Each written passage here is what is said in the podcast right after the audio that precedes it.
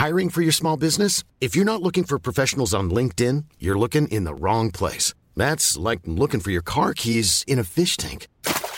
LinkedIn helps you hire professionals you can't find anywhere else, even those who aren't actively searching for a new job but might be open to the perfect role. In a given month, over 70% of LinkedIn users don't even visit other leading job sites. So start looking in the right place. With LinkedIn, you can hire professionals like a professional. Post your free job on linkedin.com slash people today.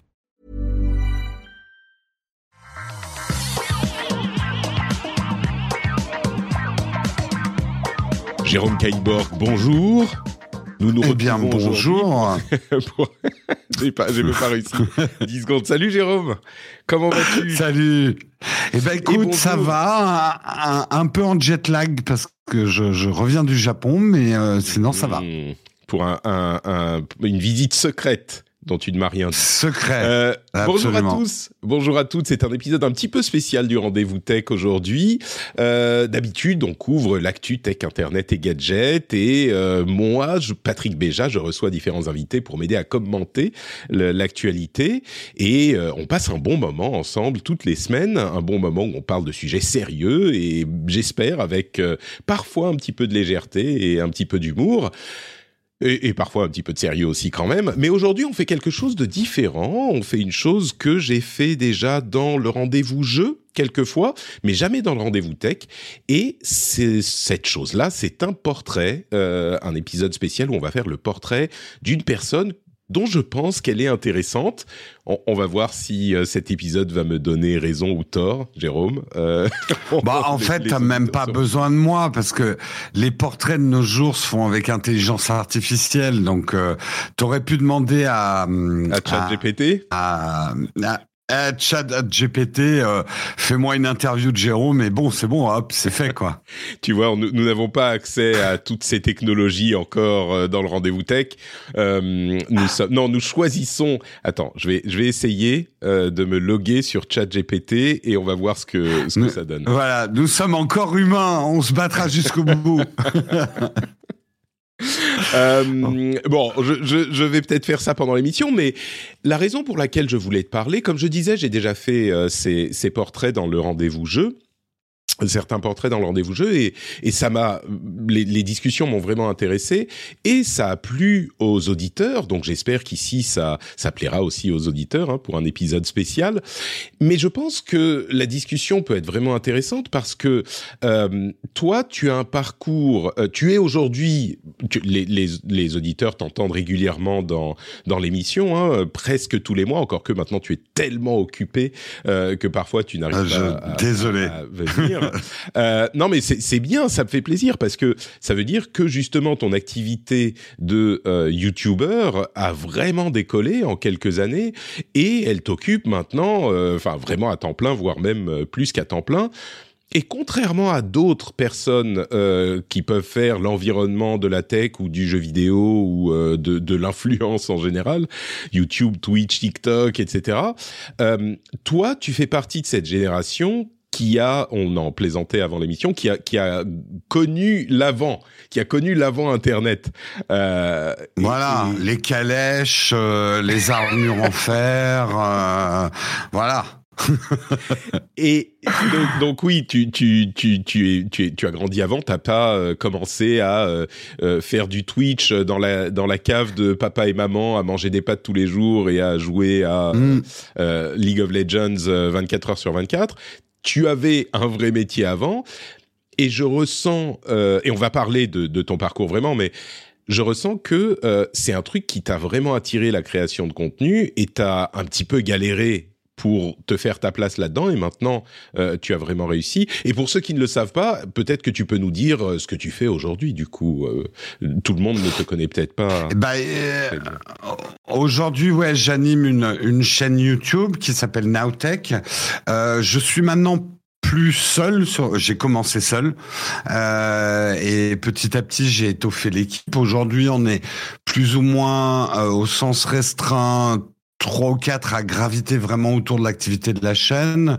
Après, on est cinq ou six quand on parle de l'activité commerciale aussi étendue euh, de la chaîne. Donc, j'ai créé un petit pôle d'activité, on va dire, autour de la création de contenu euh, et de la gestion, on va dire, publicitaire de cette création de contenu, euh, recherche de sponsors, etc.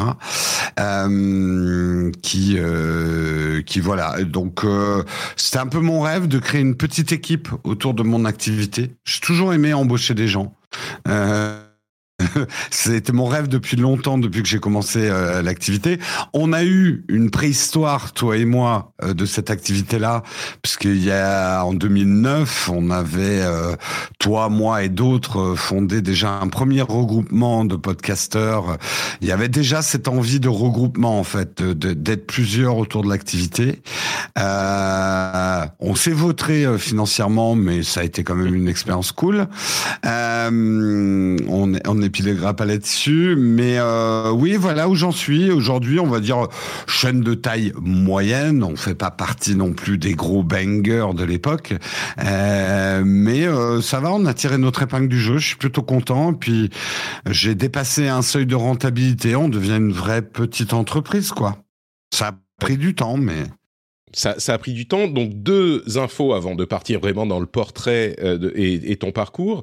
Euh, combien d'abonnés sur YouTube? Parce que évidemment c'est le plus important. Hein, c'est ces métriques qui, qui comptent. Et quand est-ce qu'elle a été créée la chaîne? Alors attends, tu vois, je, ne sais même plus combien on a d'abonnés. Je regarde très exactement aujourd'hui, au moment où je te parle, nous avons 343 692 abonnés. Impressionnant, impressionnant. Je t'avoue que je vais, je vais être honnête. Euh, j'étais pas certain que tu y arrives. Hein. Euh, quand tu t'es lancé, je me suis dit mais quand même YouTube, euh, c'est un peu bouché. Qu'est-ce qu'il fait? Je lui souhaite le meilleur, mais puis 300 000. Déjà quand tu étais arrivé à 100 000, j'étais impressionné. C'est un beau chiffre et du coup là. J'ai toujours une ça, on y reviendra dans le portrait. Tu n'es pas le seul, hein. certains me l'ont dit. Hein, j'ai toujours, alors ça m'a à la fois euh, sauvé, euh, ça m'a fois à la fois sauvé et parfois perdu. J'ai toujours une petite dose d'inconscience. J'ai toujours ce petit côté, tu sais, du mec qui saute de l'avion sans être à 100% sûr qu'il a un parachute. Écoute, je vais pas. Peut-être que j'ai pris le sac de sandwich. je peux, je peux pas vraiment te critiquer là-dessus puisque j'ai un petit peu, euh, j'ai un petit peu pris des risques comparables dans ma, dans mon parcours aussi.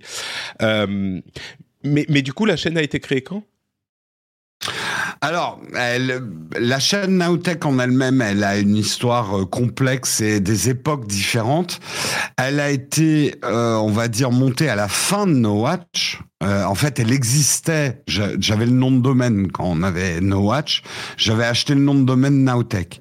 Et au début, moi, j'ai repris à la fin de Nowtech. J'avais perdu énormément d'argent. Je suis retourné en agence pendant deux ans, je crois. Et je faisais une vidéo par mois euh, ou une tous les deux mois sur Nowtech en essayant quand même de m'accrocher. J'avais quand même envie de continuer à exister euh, dans ce. L'expérience No Watch m'avait euh, m'avait quand même donné euh, des envies, on va dire. Euh, après, je dirais que le vrai décollage de la chaîne où je me suis mis sérieux, où j'ai dit, OK, on s'en fout du fric, euh, je m'autofinance pendant deux, trois ans ça a été finalement 5 ans. Euh, je dirais, non, peut-être pas 5 ans. 2014-2015, où là vraiment j'ai pris le truc à bras le corps en me disant, allez, j'essaye d'en faire quelque chose dont je puisse vivre. D'accord. Donc 2014-2015, on va dire euh, au moins sept ans euh, depuis la création de la, de mm. la enfin la création, la, la, vraie, le vrai lancement de la chaîne. Euh, et, et, tu as atteint le seuil de rentabilité. Tu as commencé à pouvoir en vivre vraiment à quel moment? Je dirais 2018-19. Ouais, quand même. Donc au moins 3-4 ans. je me suis autofinancé. Ah oui, carrément. T'avais, t'avais. Ah, j'ai puisé dans mon épargne. J'avais pas de chômage, j'avais rien.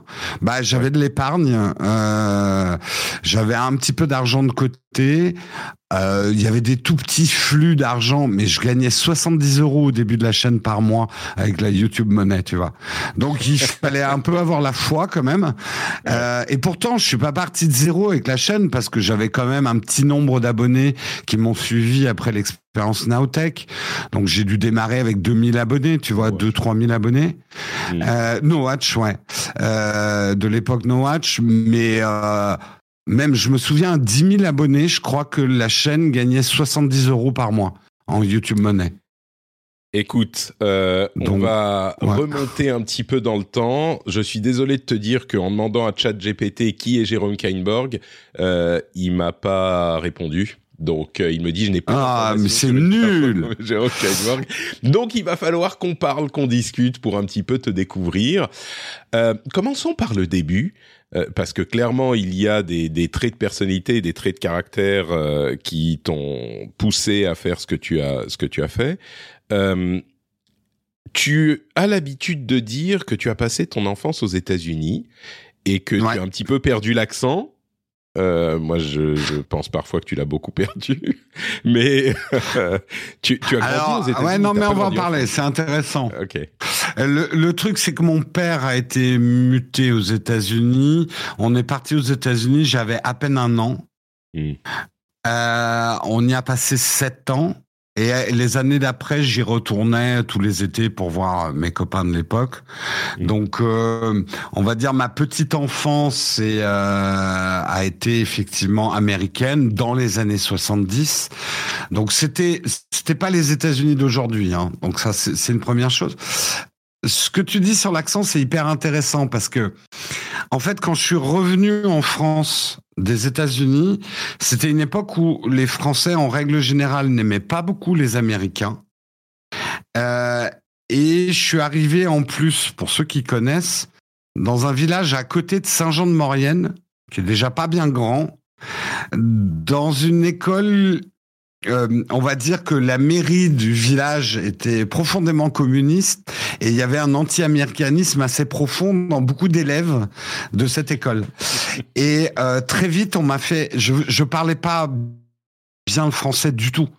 Euh, J'avais un peu appris le français aux États-Unis, mais ma langue maternelle était quand même l'anglais, l'américain et je les énervais à parler américain et des États-Unis. Tu vois, il n'y avait pas du tout cette admiration, waouh, t'es un Américain et tout. Au contraire, on me chassait dans la cour d'école à coups de cailloux. J'étais le sale Américain, euh, le sale capitaliste, euh, et très vite, j'ai appris, alors tu vois, la déformation des enfants, à parler anglais comme parlent les Français. Euh, j'ai déformé mon accent pour m'intégrer. Hmm. Ne plus. J'ai, non, non, pas vraiment. J'ai essayé de chasser.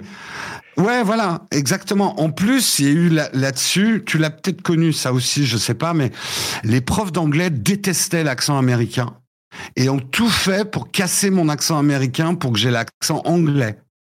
Euh, moi, j'étais à une époque où le seul anglais que les profs d'anglais voulaient apprendre à l'école, c'était l'anglais d'Angleterre. Et l'accent américain, elle détestait quoi. Donc il y a beaucoup de choses qui ont qui ont cassé mon accent américain. Après, je le retrouve très vite quand j'y retourne. Le, le, truc que j'ai le plus perdu, c'est le vocabulaire en fait. Donc quand je vais aux États-Unis, que j'y reste un peu, j'ai un complexe atroce. C'est que mon accent fait que les Américains croient que je suis américain, mais j'ai plus du tout le vocabulaire, donc je parle comme un Américain débile en fait, qui, qui, qui a pas de vocabulaire. Et tu sais, non mais pour, pour remonter toutes les histoires, on m'a toujours dit pourquoi tu fais pas ton contenu en anglais? C'est parce que j'ai l'impression de parler comme un débile maintenant en anglais parce que j'ai plus du tout de vocabulaire. Hmm. Et puis il y a plus de concurrence euh, en anglais aussi. Hein. C'est vrai que, que ça joue. Non, honnêtement, je ferais plus de vues et j'aurais gagné plus d'argent si j'avais fait mon contenu en anglais, clairement. Ah, mais j'en suis sûr. J'en suis sûr. Mais du coup, c'est intéressant d'entendre ce, cette, cette histoire parce que tu, tu as vécu une sorte de. Moi, on, je l'évoquais peut-être euh, à un moment, mais on a, euh, on s'est croisés dans les parcours, on a dans nos parcours, on a, on a euh, même, je pense, quelques points communs. Mais cette, euh, ce, déracinement, je l'ai vécu aussi, puisque moi j'ai vécu à, différents endroits dès que, depuis que j'étais petit. Je ne sais pas si ça a une influence sur notre personnalité ensuite, hein, ça, psychologie. On, laissera cette, ces évaluations aux psychologues. Mais du coup, tu as quand même vécu un truc à un moment où ça a pu influencer ta personnalité, ou tu as été placé en situation d'outsider, tu as dû te débrouiller tout seul. Il y, a, y, a, eu quelque chose ça, ouais. C'est clairement un truc fondateur dans ma vie, ce déménagement. je l'ai très très mal vécu. Pendant un an, j'ai refusé catégoriquement de parler français en pensant qu'à partir du moment où j'allais parler français, j'étais intégré et je voulais retourner aux États-Unis. Euh, les États-Unis des années 70, on peut le dire, avaient une avancée en termes de divertissement par rapport à la France.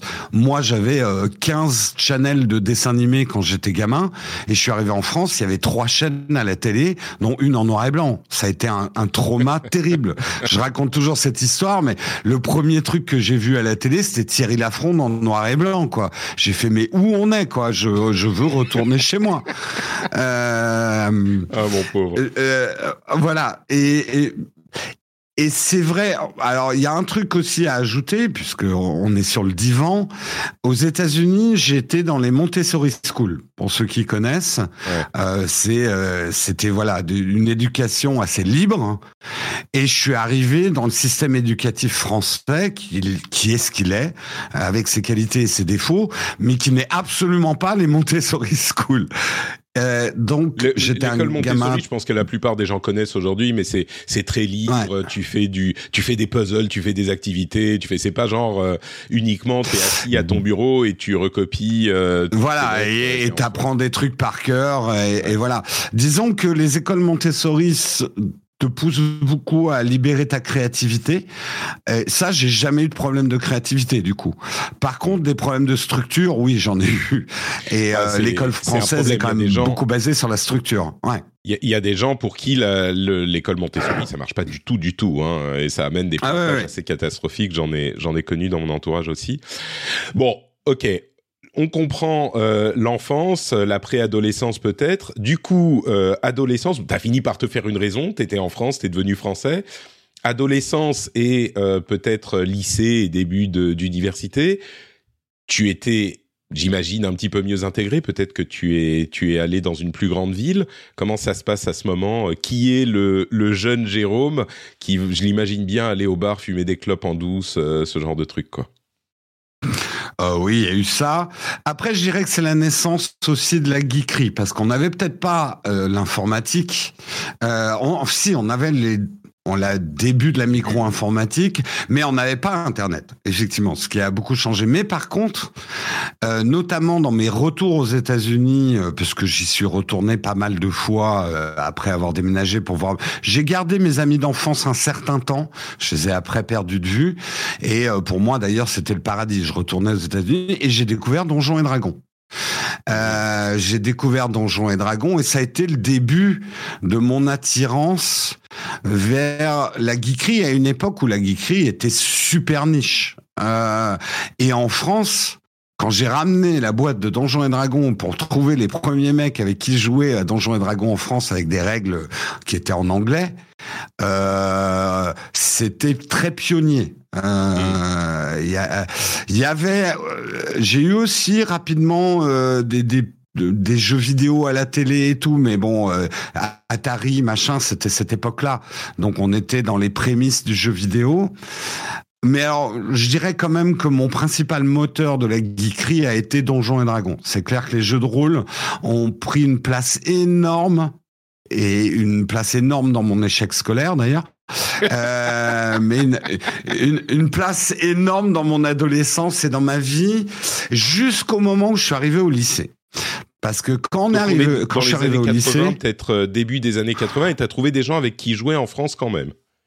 Ouais, ouais, quand même, quand même. Il y avait, euh, c'est rapidement arrivé quand même en France, hein, euh, ah le jeu de rôle et tout ça. À Donjons et Dragons dans les années 80 complètement. Ouais, ouais, ouais. C'est, c'est, c'est, Ouais, c'est c'est venu. Mais je me souviens d'avoir été un, un, des premiers à ramener les règles euh, de Donjons et Dragons. J'avais ma boîte que j'avais ramenée d'un de mes voyages aux États-Unis et les premières figurines à peindre et tout ça quoi.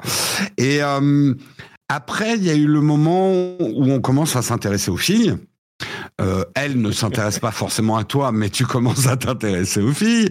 Et elle s'intéresse pas forcément à Donjons et Dragons non plus. Voilà. Alors là, c'est un peu pour expliquer l'époque quand même aux plus jeunes qui vont nous écouter. Être geek, c'était quand même pas du tout la mode. Euh, on, te traitait de matheux à l'époque. Le mot hmm. geek n'existait pas. Tu traînais souvent avec les forts en maths et les gens un peu chiants, euh, un peu intello. Euh, et voilà, j'avais un petit groupe de gens. Il n'y avait pas beaucoup de filles hein, dans ce groupe de gens. Euh, et du coup, j'ai refoulé un petit peu ma geekerie à partir du moment où j'ai commencé à sortir, euh, à fumer des clopes, à boire des coups, euh, à avoir une vie de petit cacou, euh, dragueur euh, pitoyable, mais dragueur quand même. Euh, j'ai mis vraiment en parenthèse et je le dis parce que là, je parlerai de mon âge jeune adulte après. J'ai presque renié ma geekerie. Je, je ne pouvais pas m'empêcher de regarder mes règles de Donjons et Dragons, de jouer un petit peu, mais je le cachais. Je le cachais à mes nouveaux amis qui étaient pas du tout des geeks en fait. Euh, J'étais presque complexé d'être attiré par ce, cet univers imaginaire là, quoi.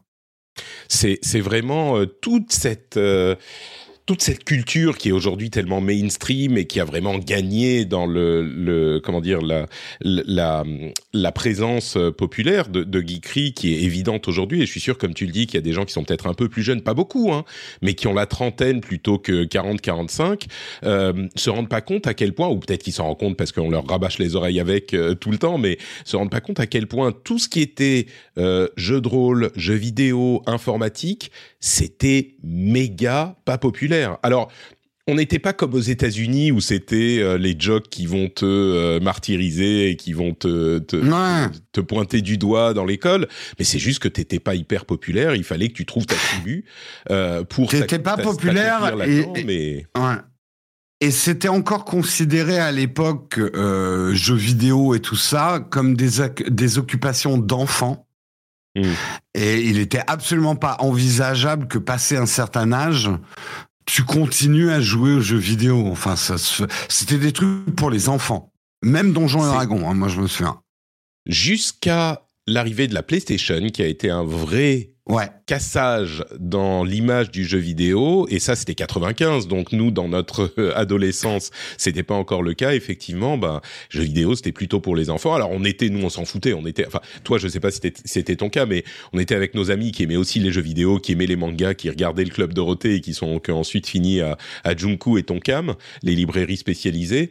Euh, et donc on vivait notre truc dans notre tribu. J'ai l'impression que toi c'était un peu moins ton cas. Tu t'es tu dis euh, je me suis caché, quoi. Bah, le truc, c'est, alors, c'est marrant que tu parles de la culture manga parce que moi, je venais des États-Unis. Voilà, je venais des États-Unis où la culture elle est comics quoi. Moi j'achetais, j'avais des comics étant enfant et mes potes m'envoyaient des comics jusqu'à mon adolescence. Ils m'envoyaient euh, euh, mes Spider-Man, mes trucs. Euh, je suis complètement passé à côté de la culture manga à cette époque qui était naissante en France. Euh, parce que les télés françaises, il faut le dire, n'avaient pas assez d'argent pour acheter les licences américaines, donc achetaient plutôt des licences japonaises qui était beaucoup moins onéreuse. Et c'est pour ça qu'en France, il y a eu le début des animés, euh, de, de la culture manga, Club Dorothée, enfin, je vais pas refaire tout l'historique, Goldorak et tout. Moi, je suis un peu passé à côté. Bon, j'ai eu ma période Sankukai, c'est la bataille, mais euh, c'était pas, c'était pas ouf pour moi. Je préférais largement euh, lire mes Capitaine Marvel, euh, mes trucs et mes Donjons et Dragons. Donc, j'étais beaucoup mmh. plus dans le côté geek américain et moins dans le, la culture Nintendo Nintendo euh, manga naissante en France, on va dire fin années 80, 90. Euh, Donc ça aussi, ça m'a un peu exclu des premiers groupes geeks français parce que mmh. j'avais pas la même culture qu'eux, quoi. Donc, tu as continué à évoluer, collège, lycée, euh, peut-être début d'université, et on peut parler du moment, évidemment, du bac qui détermine l'orientation des études ensuite. T'en étais où à ce moment? Je comprends. Euh, enfin, c'est vraiment intéressant l'histoire de parce que la France, encore une fois, pour ceux qui ne savent pas, la France était hyper pionnière grâce à ce concours de circonstances du Club Dorothée et des dessins animés qui ont vraiment éduqué une génération. La France était à fond dans le Japon pour les jeux vidéo et pour les mangas et les animés, mais à fond, à fond. Et le, les États-Unis ont été vraiment mis de côté à ce moment-là. Euh, peut-être ramené avec les films de super-héros au début des années 2000, mais mais du coup là encore, toi t'étais un petit peu euh, parce que c'est à peu près ta génération, peut-être le haut de ta génération, mais c'est ta génération. T'étais un petit peu à côté il y avait beaucoup de gens qui étaient euh, tous les métalleux en fait, tous les gros métalleux euh, de, de, de de la génération juste avant qui étaient un peu geek quand même, qui faisaient du Donjon et Dragon, du jeu vidéo, ont raté le train du Japon ou en tout cas sont passés à côté. Et euh, et du coup toi tu arrives à ce moment à la fin du lycée, euh, début de l'université, t'en es où? Tu fais quoi? C'est là que la, la passion de la créativité commence? Euh, non, pas exactement. Euh, bon, déjà, j'étais un peu en situation d'échec scolaire. Euh, j'ai redoublé une ou deux fois. J'ai eu mon bac vraiment à l'arrache. Mes parents, ils croyaient pas que j'allais l'avoir. Ah oui. Euh, ah oui, oui, oui, mon père, quand j'ai dit que je l'ai eu, il l'a pas cru au début. Hein. Euh, j'ai eu euh, oral de rattrapage et tout. Euh, T'as des sœurs aussi, elles étaient. Excuse-moi, juste pour pour cet aspect familial. Ouais, ouais. tes sœurs, elles réussissaient bien ou t'étais, enfin, t'étais le mouton noir de la de la famille ou c'était un peu pareil J'étais. Alors oui, il y a eu des réussites, on va dire un peu plus variables, mais j'étais le pire cancre de la famille. Oui. enfin pas quand que j'étais bon dans certains trucs, mais j'avais vraiment pas l'esprit scolaire. J'étais déjà quelqu'un de très créatif et je passais mon temps dans mon imaginaire. Tu sais, c'est euh, voilà, la, la, phrase que ma mère a dû euh, répéter le plus dans ma vie, c'est c'est redescends quoi. Euh, T'es toujours dans la lune. J'étais toujours ailleurs quoi. Euh, mon dentiste, pour raconter une anecdote, mon dentiste disait que c'était même pas la peine de m'anesthésier parce qu'une fois que j'étais sur sa chaise, j'étais ailleurs quoi. J'avais, j'ai toujours eu cette faculté enfant de m'échapper complètement dans mes mondes imaginaires qui étaient très riches euh, et de d'oublier tout ce qu'il y avait autour. Euh, du coup, euh, je te laisse imaginer le, les oublis scolaires. Ah, il y avait des devoirs à faire aujourd'hui. Ah bon Enfin voilà, j'étais j'étais absolument pas adapté au système éducatif. J'ai quand même ce qui m'a sauvé, c'est mon année terminale que j'ai fait en pension à à mon. Enfin, c'est moi qui ai voulu aller en pension. Ah oui. Euh, ouais, c'est moi qui, qui, a demandé. À mon initiative et ça a été salutaire pour moi mmh. euh, parce que je me suis retrouvé dans une école un peu moins difficile que les écoles où mes parents m'avaient mis, qui avaient un très haut niveau. Donc j'étais plus le dernier et ça m'a donné confiance en moi. Et en plus j'ai eu un début de vie autonome et c'est ce qu'il me fallait. Euh, tu vois de plus être avec mes parents je les adore mais de de commencer à avoir ma vie autonome pour moi c'était ça la vie. Ça a, ça a été le début de ma vie. J'ai eu mon bac je sais pas bien comment parce que je, à cette époque-là, justement en terminale, je jouais beaucoup aux jeux de rôle dans cette pension avec des potes. On passait des nuits entières à jouer aux jeux de rôle et à pas réviser le bac. Euh, et il n'y avait pas l'option euh, Donjons et Dragons hein, à l'époque, toujours pas, je pense. Euh, bref, pour la faire courte, je sors de là un petit peu comme n'importe qui, un bac économique. Euh, Excuse-moi, donc bac éco, ouais. très bien, mais mais ton, tout cet imaginaire dont tu parles, est-ce que tu le concrétisais déjà à l'époque? Est-ce que tu, je sais pas, tu dessinais, tu écrivais les scénarios, tu tu faisais des choses ouais, concrètes? J'étais MJ. que tu vivais dans ta tête J'étais j'étais MJ, pas tout le temps, mais euh, donc j'écrivais mm, voilà des scénarios ouais. de jeux de rôle en dessinant tous les plans. MJ maître maître du jeu, donc c'est celui qui écrit, ouais. raconte l'histoire, euh, anime le truc quoi. Donc je passais beaucoup de temps à, à, dessiner des cartes, à écrire des histoires. Je me souviens d'avoir failli foutre le feu chez moi parce que j'essayais de faire des parchemins, tu sais, en brûlant le bord des feuilles pour que y ait... parce que j'adorais donner des parchemins, voilà. Et euh, j'avais failli, failli foutre le feu à ma chambre. Euh, je, j'avais des amis très hétéroclites. Mon groupe de jeux vidéo était très gothique. Euh, on écoutait The Cure, on avait les cheveux un peu euh, machin. Euh, à côté, j'avais des amis avec qui je sortais en boîte et tout, qui eux, au contraire, étaient très kékés. Euh. Donc, je, je, me travestissais selon mes différents groupes d'amis pour essayer de m'intégrer un peu partout, tout en cachant toujours quand même mon côté geek. J'avais un groupe geek, mais je le mélangeais pas avec le reste. Euh, et ça, ça m'a suivi. Bon, j'ai fait un BTS euh, sur la pub, mais pas un BTS pour être créatif en pub, pour être commercial en pub. Et à la fin de ce BTS, j'ai fait mon premier stage en tant que commercial dans une agence de pub. Et je vais, je veux pas du tout faire ça de ma vie, quoi. C'est hors de question. Et donc, je traînais avec les créatifs de l'agence de pub où je faisais mon stage. Et j'ai dit, en plus, c'était les tout débuts de l'informatique qui rentrait dans la création, la PAO, comme on l'appelait à l'époque, la publication assistée par ordinateur. Moi, j'étais déjà un peu dans les ordinateurs. J'avais mon premier PC. C'était de l'époque des premiers jeux vidéo, des cartes graphiques, de Wing Commander. Ça, ça va rappeler des, des souvenirs à certains. Euh, j'ai jamais eu de console de jeu. J'ai tout de suite été attiré par le jeu PC et ça m'a jamais lâché d'ailleurs. Euh, et donc je me suis dit ça a l'air cool, créatif. En plus il fume des joints. Euh... On n'était plus dans la période euh, faste de la pub française qui ont plutôt été les années 80, mais on était quand même encore dans une période où travailler dans la pub c'était super cool. On n'était pas à l'époque de 99 francs, là, le, truc de Beck BD. Euh, c'était la période juste après, mais ça restait cool quand même de bosser dans la pub. Ce qui n'est plus du tout le cas aujourd'hui, hein, d'ailleurs. Euh, donc, je suis rentré dans la, dans la pub un peu par la petite porte de créatif, un métier qui n'existe plus aujourd'hui, qui s'appelait Exé, où on finalisait les maquettes des créatifs pour les préparer pour l'imprimeur parce que le web n'existait pas. On faisait la pub pour le papier, quoi. À l'époque, papier, télé, etc. Mais on faisait pas de pub web. Euh, là, là, j'ai vraiment, ça a été le début de ma. À quelle époque là? C'est années 90 Ouais, ouais, ouais, année mi, mi année 90. Mon arrivée à Paris, en fait. C'est mon ah arrivée à Paris. resté dans ton petit village jusque là.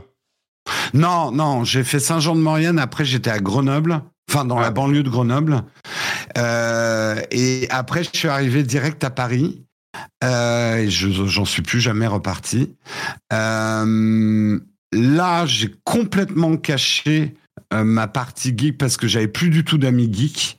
Je jouais plus du tout au jeu de rôle. Je me cachais. Enfin, je ne, les gens ne savaient pas que j'avais un PC de gamer et que je jouais le soir et les week-ends mmh. parce que j'étais dans le milieu de la pub j'étais dans ce qui peut y avoir de complètement détestable dans le métier de la pub. J'étais un mec très à la mode, qui sortait dans des soirées très chic à Paris, euh, euh, très, euh, enfin voilà, très très kiki quoi. Enfin très, c'est c'est c'est c'est, on n'appelait pas encore ça euh, des bobos, mais j'étais dans le milieu à la mode de Paris, à sortir dans dans les plus belles soirées.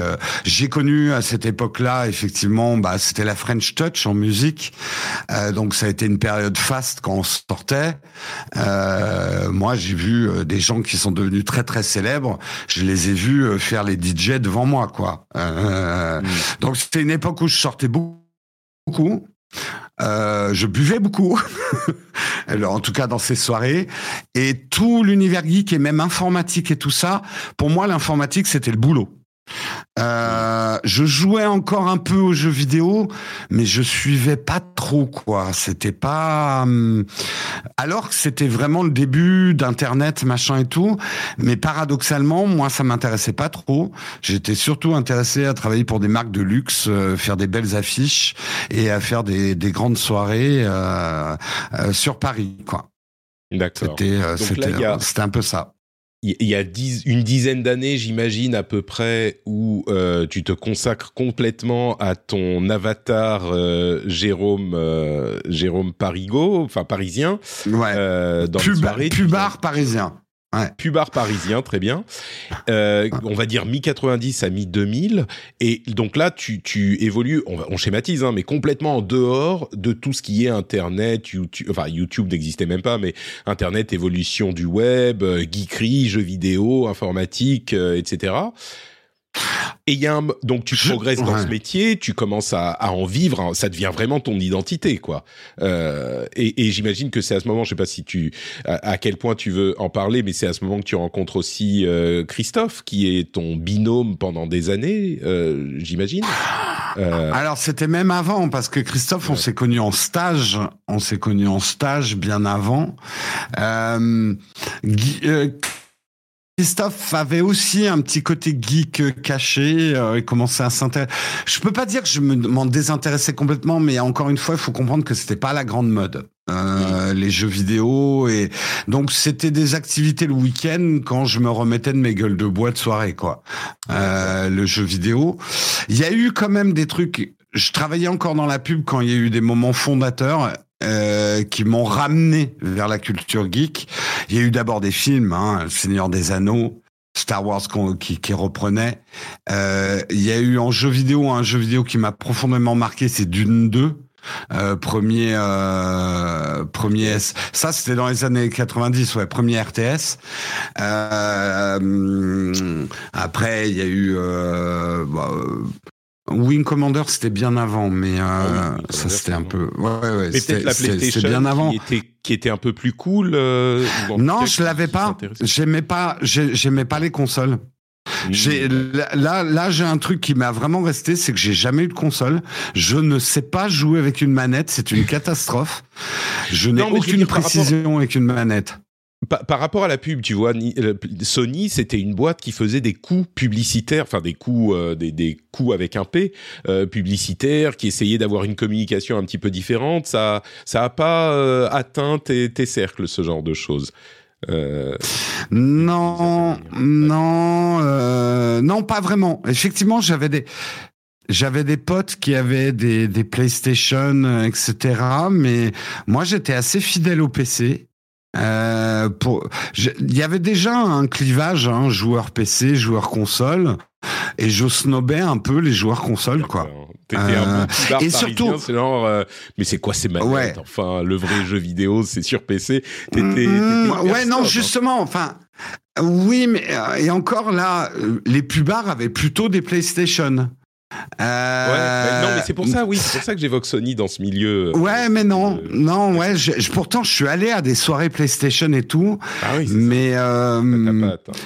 donc, on, pour, on pourrait dire que j'ai toujours réussi à me foutre un peu dans des franges, ne, ne, jamais être vraiment mainstream euh, de ce côté-là. C'est vrai que je, je jouais à des jeux vidéo très vite j'ai jamais aimé les jeux de plateforme, les jeux de console, euh, les jeux d'action, c'était pas trop mon truc. Moi, dès qu'il a commencé à avoir des jeux de stratégie, des jeux de rôle sur ordinateur, c'est et ça reste encore aujourd'hui mon activité préférée sur ordinateur. Euh, des grands jeux de stratégie, des jeux de rôle, des, des, des, des jeux de gestion. Le premier SimCity a été un, une révélation énorme pour moi, quoi. D'accord. Alors comment euh, comment tu hmm. viens au contenu? Parce que mi 2000, euh, il y a quand même un truc. Vous avez commencé à vous intéresser à à, la création de podcasts vidéo à l'époque. Euh, qu'est-ce qui s'est qu'est-ce qui s'est passé à ce moment en fait?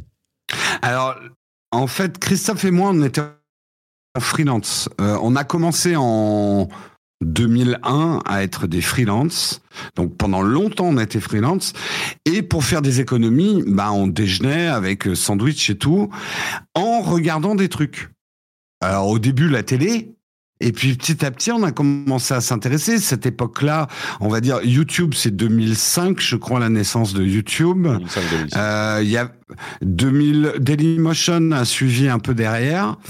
Et un jour, donc on va dire que c'était 2007, on tombe sur euh, Revision 3. Euh, les émissions, comment elle s'appelait l'émission avec Total Show par exemple. Voilà. oui, il y avait le non, Dignation, voilà. Ah alors, euh, honnêtement, Dignation, c'est la révélation absolue. On regardait ça avec Christophe en déjeunant. Et dès la troisième fois où on le regarde, d'abord, on trouvait ça super cool. C'était tellement différent de, de, de, la télé. Et on a dit, mais on pourrait faire ça, nous. Euh, ça n'a pas l'air compliqué. Ça n'a pas l'air compliqué. Il faut, expliquer ce que c'est que Dignation, parce que je suis sûr qu'il y a plein de gens qui savent pas de quoi il s'agit. Euh, hmm. Dig, Dig, c'était un site l'ancêtre de Reddit, on va dire, euh, un site lancé par un type qui s'appelle Kevin Rose, euh, qui a, qui avait un historique dans les médias, euh, dans les médias américains technologiques. Ils étaient chez G4 TV avec Léo Laporte notamment, comme comme quoi tout le monde se, se, retrouve dans ce milieu. Et donc, il avait lancé cette startup Dig, qui était un ancien, un ancêtre de Reddit, où on pouvait faire monter des sujets proposés par des d'autres utilisateurs, monter et descendre avec des petites flèches haut et bas. Et il avait également, euh, avec le succès de Dig, lancé euh, Revision 3, qui était la, sans doute la première grosse société web native de médias et de vidéos. Et ils avaient plein d'émissions différentes. La plus populaire étant Dig Nation, qui reprenait les histoires les plus populaires qui étaient remontées à la surface sur Dig. Euh, avec son pote Alex euh, Alex Albrecht, euh, qui était c'était marrant parce que c'était un fan de Kevin Rose avant qu'il ne travaille avec lui. Ouais. Et, et ils étaient c'était deux gars assis dans un canapé qui parlaient de trucs d'une manière dont on pouvait pas le faire à la télé, pas forcément parce que c'était parce que c'était vulgaire, mais parce que c'était pas manucuré, c'était juste comme on le fait dans les podcasts aujourd'hui, on parle entre nous. C'était brut, ils quoi. le faisaient pareil avec la avec la caméra euh, sur eux, et ça a eu un énorme succès. Alors aujourd'hui, ça n'aurait sans doute pas beaucoup d'importance vu le, le milieu, euh, l'ampleur du milieu vidéo, mais c'était un énorme succès et plein de gens qui gravitaient autour du milieu de la vidéo et du podcast euh, étaient hyper fans de Dignation. Moi, j'étais à fond, à fond sur Dignation, quoi. Et à l'époque, on téléchargeait les vidéos en podcast vidéo, ça prenait hyper longtemps. C'était pas du tout comme YouTube aujourd'hui.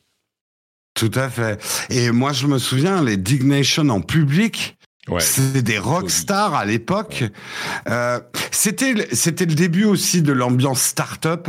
En fait, moi, une image qui m'est restée, c'est je trouvais ça tellement cool d'avoir un Mac sur les genoux et j'ai acheté mon premier MacBook parce que je regardais Dignation.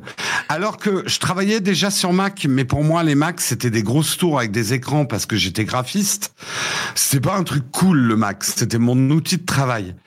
Et quand j'ai vu cette émission, j'ai trouvé ça trop cool d'avoir un MacBook argenté sur les genoux.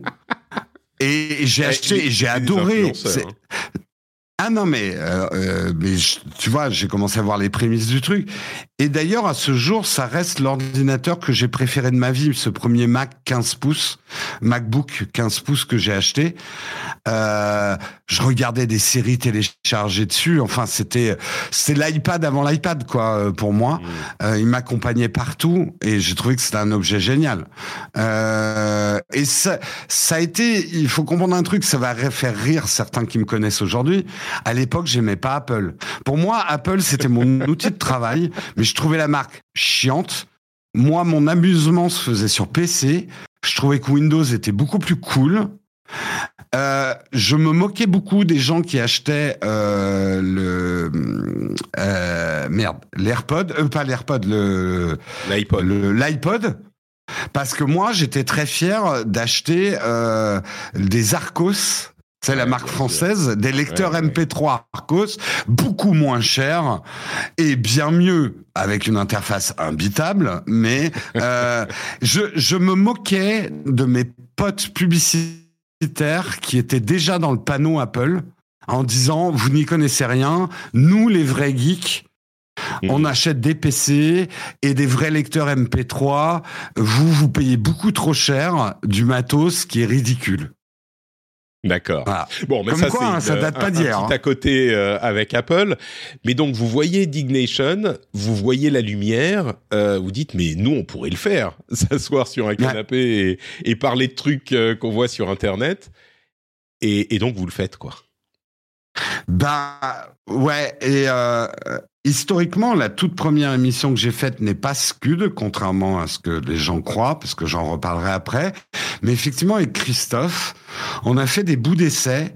Mais alors l'époque était héroïque. Hein. On posait nos Macs à nos pieds pour enregistrer nos voix et on présentait debout parce qu'on s'est dit ouais eux ils sont assis, nous on va faire un truc debout. euh, donc Imagine la puissance du micro des Macs euh, mis à tes pieds pour pas qu'ils apparaissent à la caméra. On était debout et on filmait ça avec vraiment un caméscope de vacances, quoi. Hmm. Euh, on était d'une naïveté absolue, mais c'est ça qui faisait la beauté du truc. Euh, et très vite, j'en ai parlé à, un ami très proche à l'époque, c'était Philippe. Euh, en lui, je lui ai montré euh, Dignation et tout ça, il a trouvé ça trop cool. Philippe, on était très amis parce que lui, c'est quelqu'un qui était aussi dans la culture comics et tout ça euh, depuis son enfance. Euh, et qui aimait bien mes geekeries. On passait beaucoup de soirées à regarder des Star Trek et tout ça. Et il m'a dit, bah ouais, on va faire une émission aussi. Donc j'avais déjà deux émissions au début, une avec Christophe et une avec Philippe. On a trouvé un troisième compère, Arnaud. Et on a décidé de lancer une émission qui s'appelait Scuds, les geeks à tête chercheuse. Euh, qui était un peu sur le même principe. Trois mecs sur un canapé qui discutaient de pop culture en général, donc informatique, films de pop culture, séries, BD, euh, musique, euh, en fumant des clopes et en buvant du rhum. Parce qu'à cette époque-là, euh, on trouvait ça cool. Ouais. techniquement, vous les, vous les mettiez où ces, ces vidéos? Vous, vous Dailymotion au début. Quoi? Vous les montiez comment Parce Alors, que c'était Arnaud, la, préhistoire, quoi. Ouais, mais nous on avait déjà une, une un, truc d'avance, c'est que Arnaud venait de l'audiovisuel. Euh, donc Arnaud, on a commencé effectivement avec des caméras à bande, les toutes premières, mais rapidement il nous a dit, il a emprunté une caméra, il a toujours fait attention au son. On avait quand même un micro pour prendre. Il, m'a, lui il venait de l'image, donc il nous a formé rapidement à ce qu'on ait une image correcte. On avait une monteuse, Fanny, qui faisait déjà le montage. On passait des soirées à monter cette émission. Elle durait, elle durait deux heures hein, l'émission. Euh, donc, on, avait la chance d'avoir Arnaud qui était un professionnel de l'audiovisuel. le montage du rendez-vous tech, hein, non, Fanny. Non, c'est une autre Fanny. Euh, qui travaillait avec Arnaud parce qu'Arnaud était en fait dans le dessin animé. Euh, donc il, venait, il venait de l'image machin. Donc ça nous a. Après, on est des enfants de la télé, donc on essayait de faire quand même une image un peu plus quali, qui ressemblait un peu à de la télé. Mais en fait, on avait un modèle, c'était une télé qui n'existe plus, qui a disparu dans les années 80. C'était l'époque de Polak, où il y avait des émissions à la télé où les mecs fumaient, buvaient et parlaient. Il y avait une vraie liberté d'expression. Un mot euh, très à la mode en ce moment, mais c'était euh, des émissions que nous, on a découvert ado, qui étaient des vieilles émissions, mais qu'on a découvert ado, et qui nous paraissaient un âge d'or de la télé en termes de liberté. Et c'est le truc qui nous a le plus attiré sur Internet au début, c'est qu'on pouvait faire ce qu'on voulait. Il n'y avait pas de pub, il n'y avait rien, on disait ce qu'on voulait, il n'y avait pas de censure, on fumait des clopes, on buvait du rhum. On avait quand même mis un moins 18 par précaution, parce que bah, on, on parlait comme des chartiers. Et, euh, et on, était sur Dailymotion. On avait essayé d'être sur YouTube parce que YouTube était déjà là. Mais c'était hyper compliqué de uploader les trucs sur YouTube. Et YouTube était déjà dans les prémices des droits musicaux. Et nous, notre émission, elle était blindée de sons, en fait, qui nous appartenaient pas. Et Dailymotion, à l'époque, ils en avaient rien à foutre. Euh, tu pouvais mettre le, le dernier tube du moment en intro de ta vidéo Rien à foutre. Donc, on avait uploadé sur Dailymotion euh, nos, nos vidéos, ouais.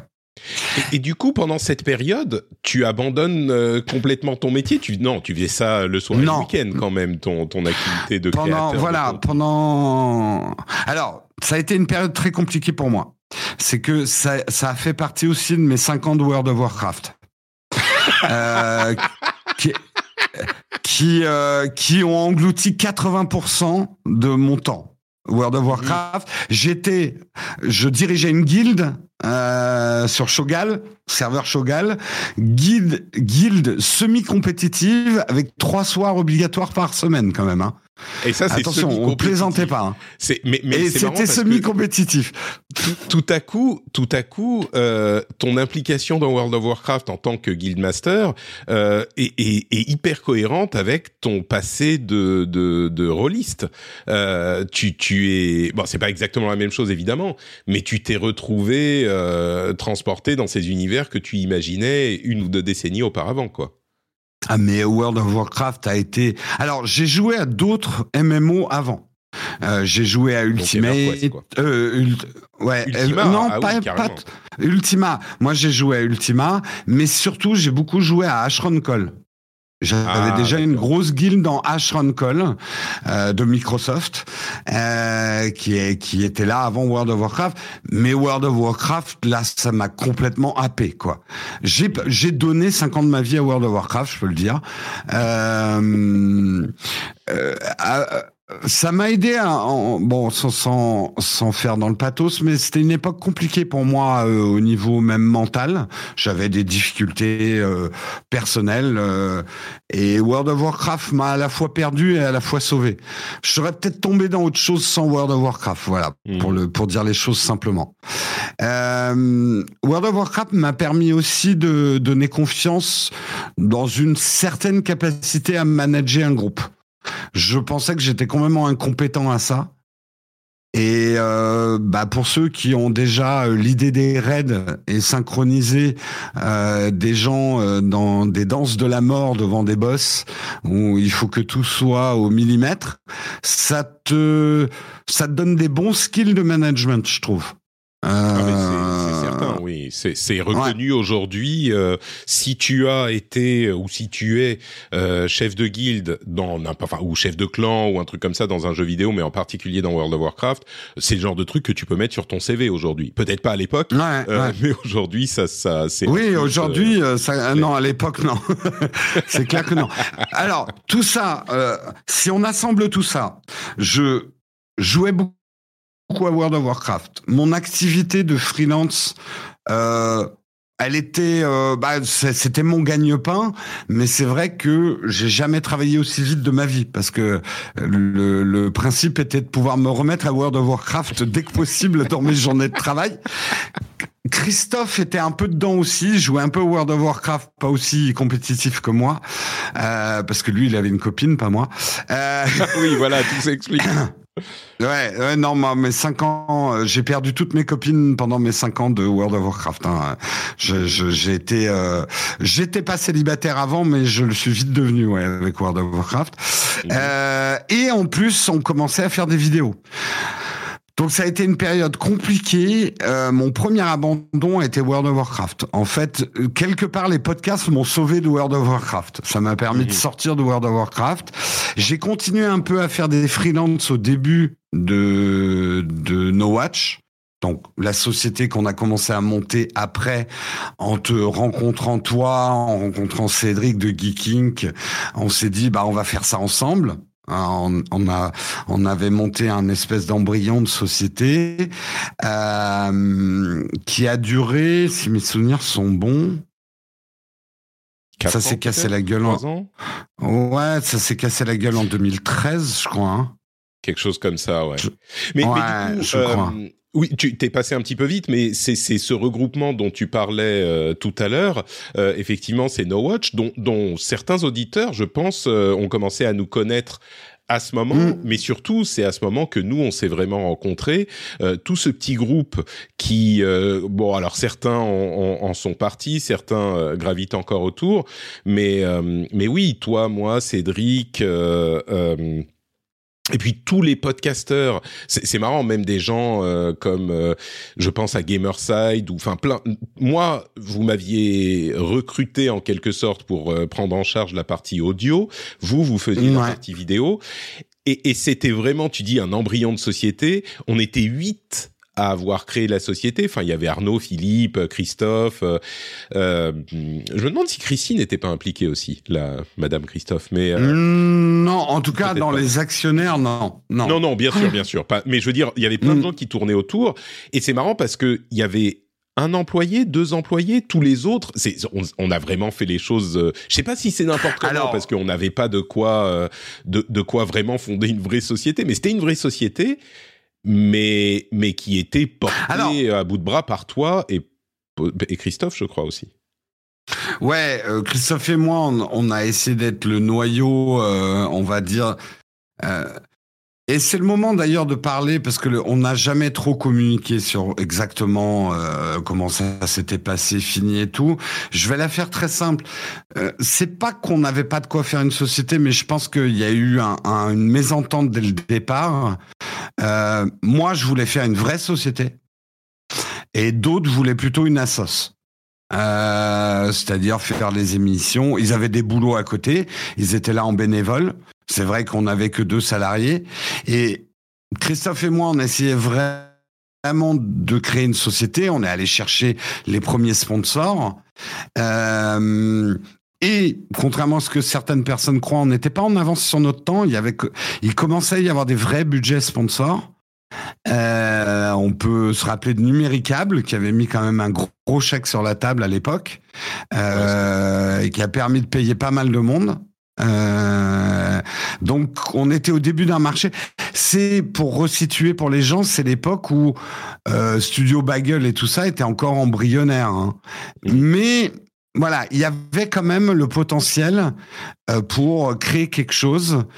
Euh, il y avait juste une vision qui n'était pas forcément partagée entre les 70, ça je le rappelle, je me rappelle, il y a un moment au pic de notre activité, il y avait 70 bénévoles à gérer. Ouais c'était vraiment vraiment enfin franchement moi je trouve qu'on s'y est très mal pris euh, mais euh, peut-être pour rappeler aux, gens de quoi il s'agissait l'idée de No Watch c'était de créer une sorte de regroupement de médias effectivement audio et vidéo. D'abord vidéo hein, l'audio était je pense un petit peu minoritaire mais on était donc plusieurs à faire cette activité. Euh, Cédric à l'époque avec Geeking, euh, vous avec donc Scuds et merde comment elle s'appelait l'émission que tu faisais avec euh, Zapcast. Zapcast. Zapcast, voilà. Zapcast. Ouais, Zapcast. Et, euh, et bon, moi j'étais j'étais un petit peu là aussi avec la partie audio, mais ce qu'on a fait, c'est qu'on a été parler à différentes personnes qui faisaient des émissions euh, dans leur coin, et on s'est dit on va fédérer tout ça. Et l'idée, comme tu le dis, c'est on va amener tout le monde dans le regroupement, mais enfin il y avait il y avait des contrats qui étaient il y avait même pas vraiment de contrat. C'était genre ok venez, euh, on, on, revient on vient sous l'ombrelle No Watch, mais vous vous faites votre truc dans votre coin et c'est pour être ensemble d'une part, et si on trouve de la pub à mettre dans vos émissions, ben on fait une, c'était une sorte de régie quoi, euh, au final, régie média, régie pub. Et effectivement, je crois que les choses n'étaient pas très claires pour tout le monde. Euh, et puis surtout, c'était des gens dont c'était pas euh, le métier pour beaucoup d'entre eux. C'était des, des gens qui faisaient ça dans leur temps libre parce que c'était très difficile. Tu dis, c'était les embryons de Studio Bagel, etc. Il y avait euh, euh, YouTube qui commençait à décoller, mais même les YouTubers faisaient pas faisaient pas d'argent. Non, il n'y avait pas d'argent. Hein.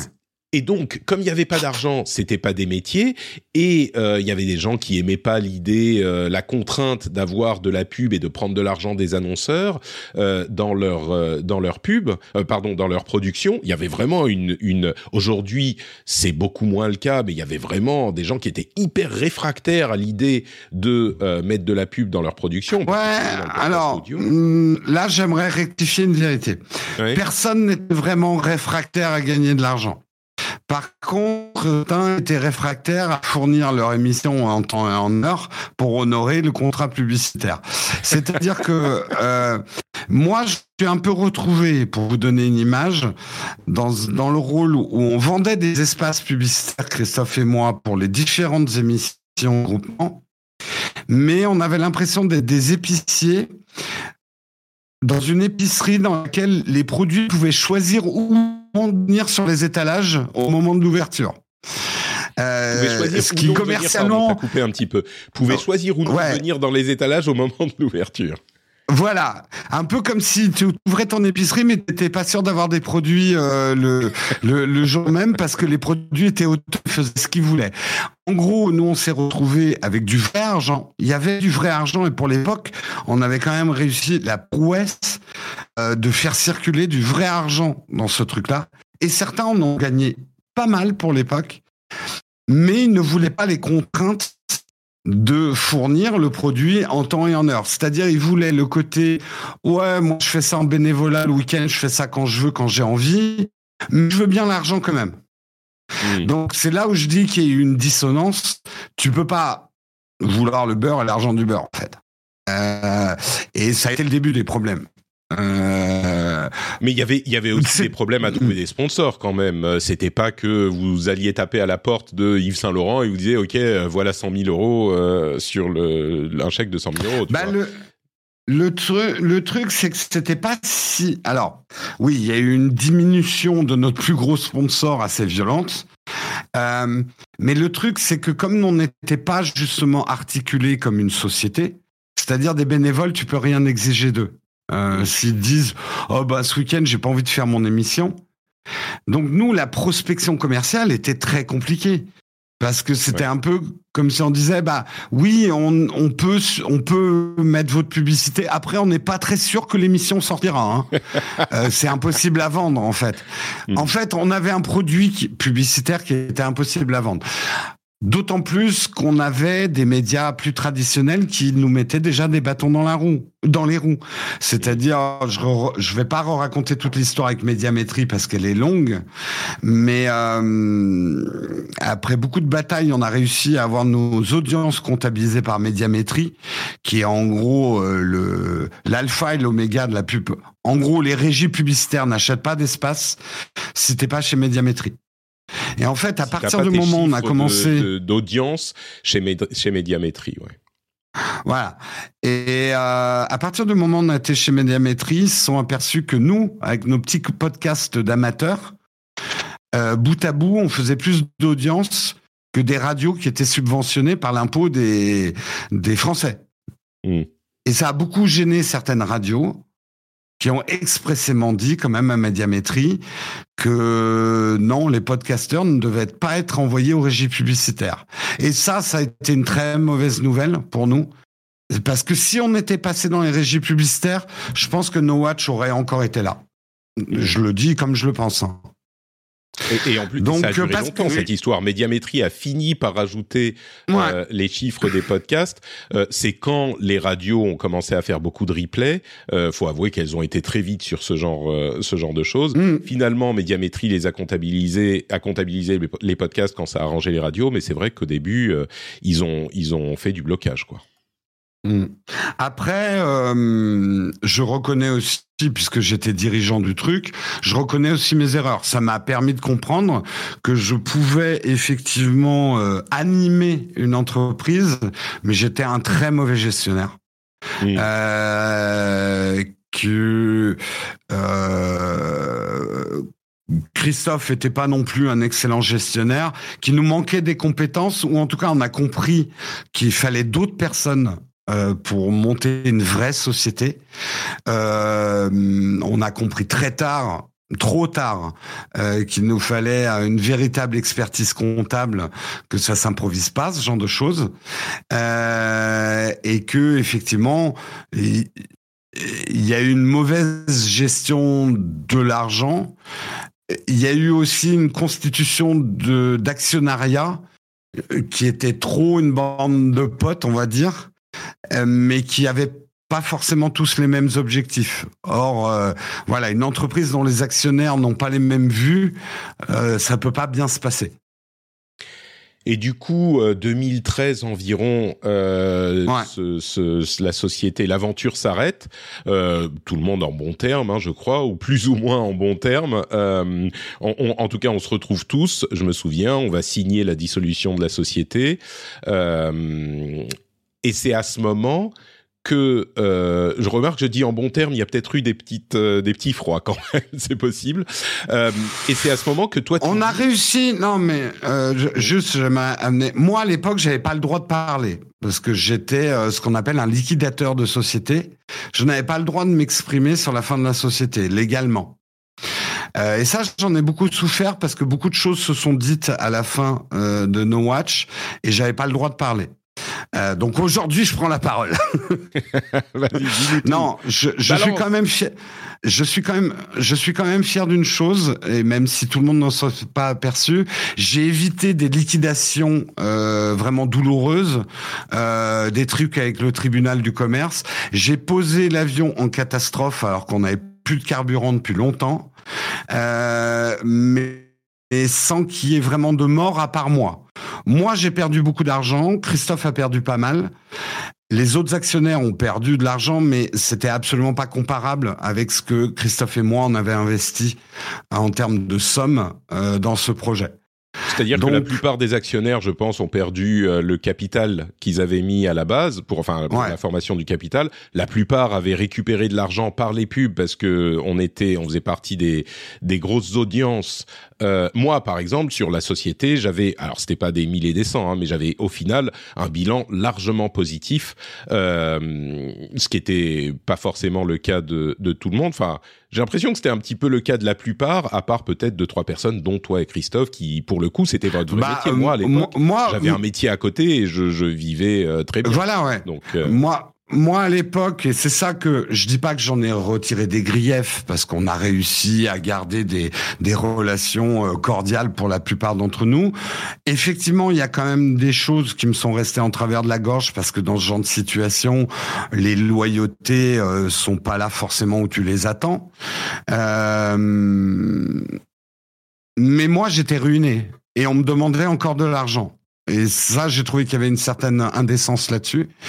Euh, moi, à titre personnel, j'ai dû retourner en catastrophe en agence parce que j'avais plus un copec, quoi. Euh, et voilà, euh, c'est pas des griefs, mais c'est vrai que je me suis senti un petit peu abandonné à cette époque-là. Euh, et pas vraiment soutenu. Bon, maintenant je le sais parce qu'avec du recul, ça, se passe toujours comme ça. De toute façon, quand t'es le responsable, t'es le responsable et on s'en fout un peu de ta situation, quoi, personnelle. Euh, c'est pas le, c'est pas la préoccupation euh, forcément des gens. Donc pour continuer l'histoire et pas que ça soit trop long, je retourne en agence euh, de pub. C'était le début du marché des influenceurs. Donc moi, je fais, euh, je vais dans des agences, je leur dis, je vais tout vous expliquer sur comment ça marche un influenceur. J'y connaissais rien, mais ils m'ont pris quand même ah, pour ça. T'étais hyper proche de ce milieu, tu connaissais le type d'activité, euh, il y a quand bah, même moi, une expertise là. Ouais, qui avait été moi qui avait été sur le front de No Watch et même si ça avait pas marché, je commençais à comprendre comment allait s'articuler le marché des influenceurs euh, et qu'il allait être très important.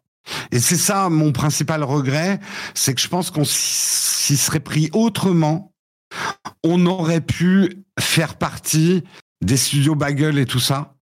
Euh, si on avait été une vraie société à ce moment-là et qu'on avait un vrai projet commun, mmh.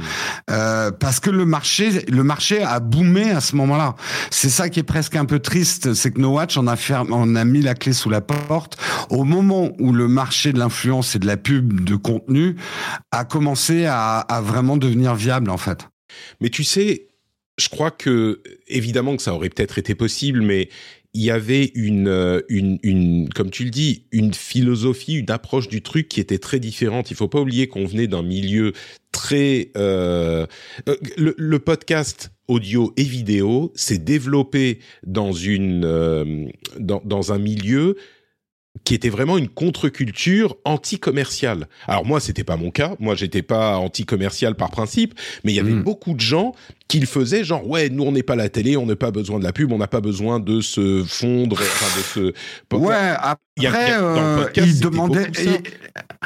ils demandaient. Mais ils étaient peut-être anti-pub, ils étaient peut-être anti-pub, mais c'était les premiers à demander l'argent, euh, même si on leur disait non, non, mais ça, ça m'a appris un truc. Les gens qui disent qu'ils font pas ça pour l'argent, c'est souvent les premiers à t'en demander.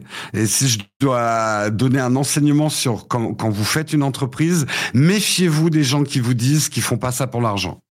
Bah, de toute façon, moi, je suis, euh, comme tu le sais et comme le savent un petit peu les auditeurs, euh, j'aime beaucoup payer les gens. C'est avant tout parce que je pense que c'est mm.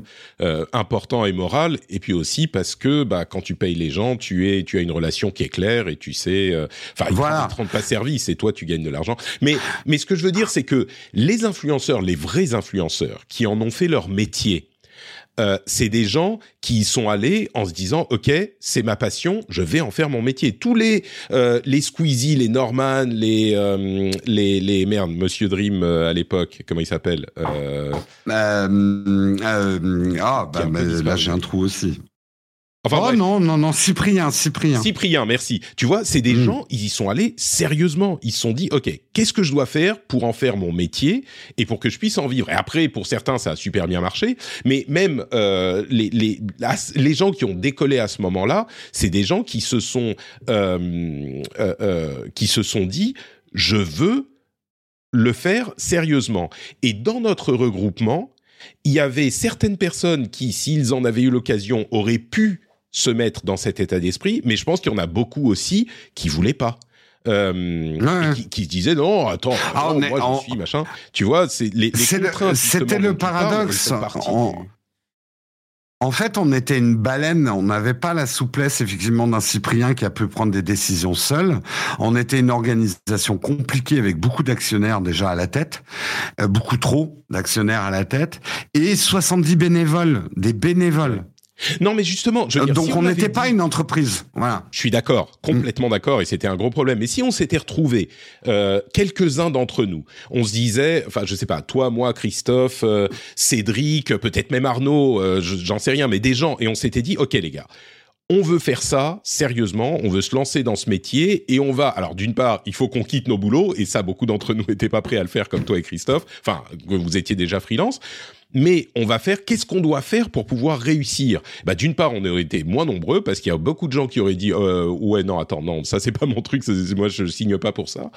Et puis il y aurait eu des contraintes très différentes et que, que certains n'auraient peut-être pas été prêts à accepter du tout. Donc à la base on a je pense que l'approche tu dis oui on aurait pu être studio bagel euh, c'est possible mais il aurait fallu faire les choses complètement différemment et beaucoup nous auraient pas suivi. Ah bah. Beaucoup qui étaient dans No Watch n'auraient pas suivi le, cette. Euh, ah mais c'est ça. Il aurait fallu faire un écrémage euh, de mm. beaucoup qui étaient plus dans un un, un esprit. Euh, on fait une assos.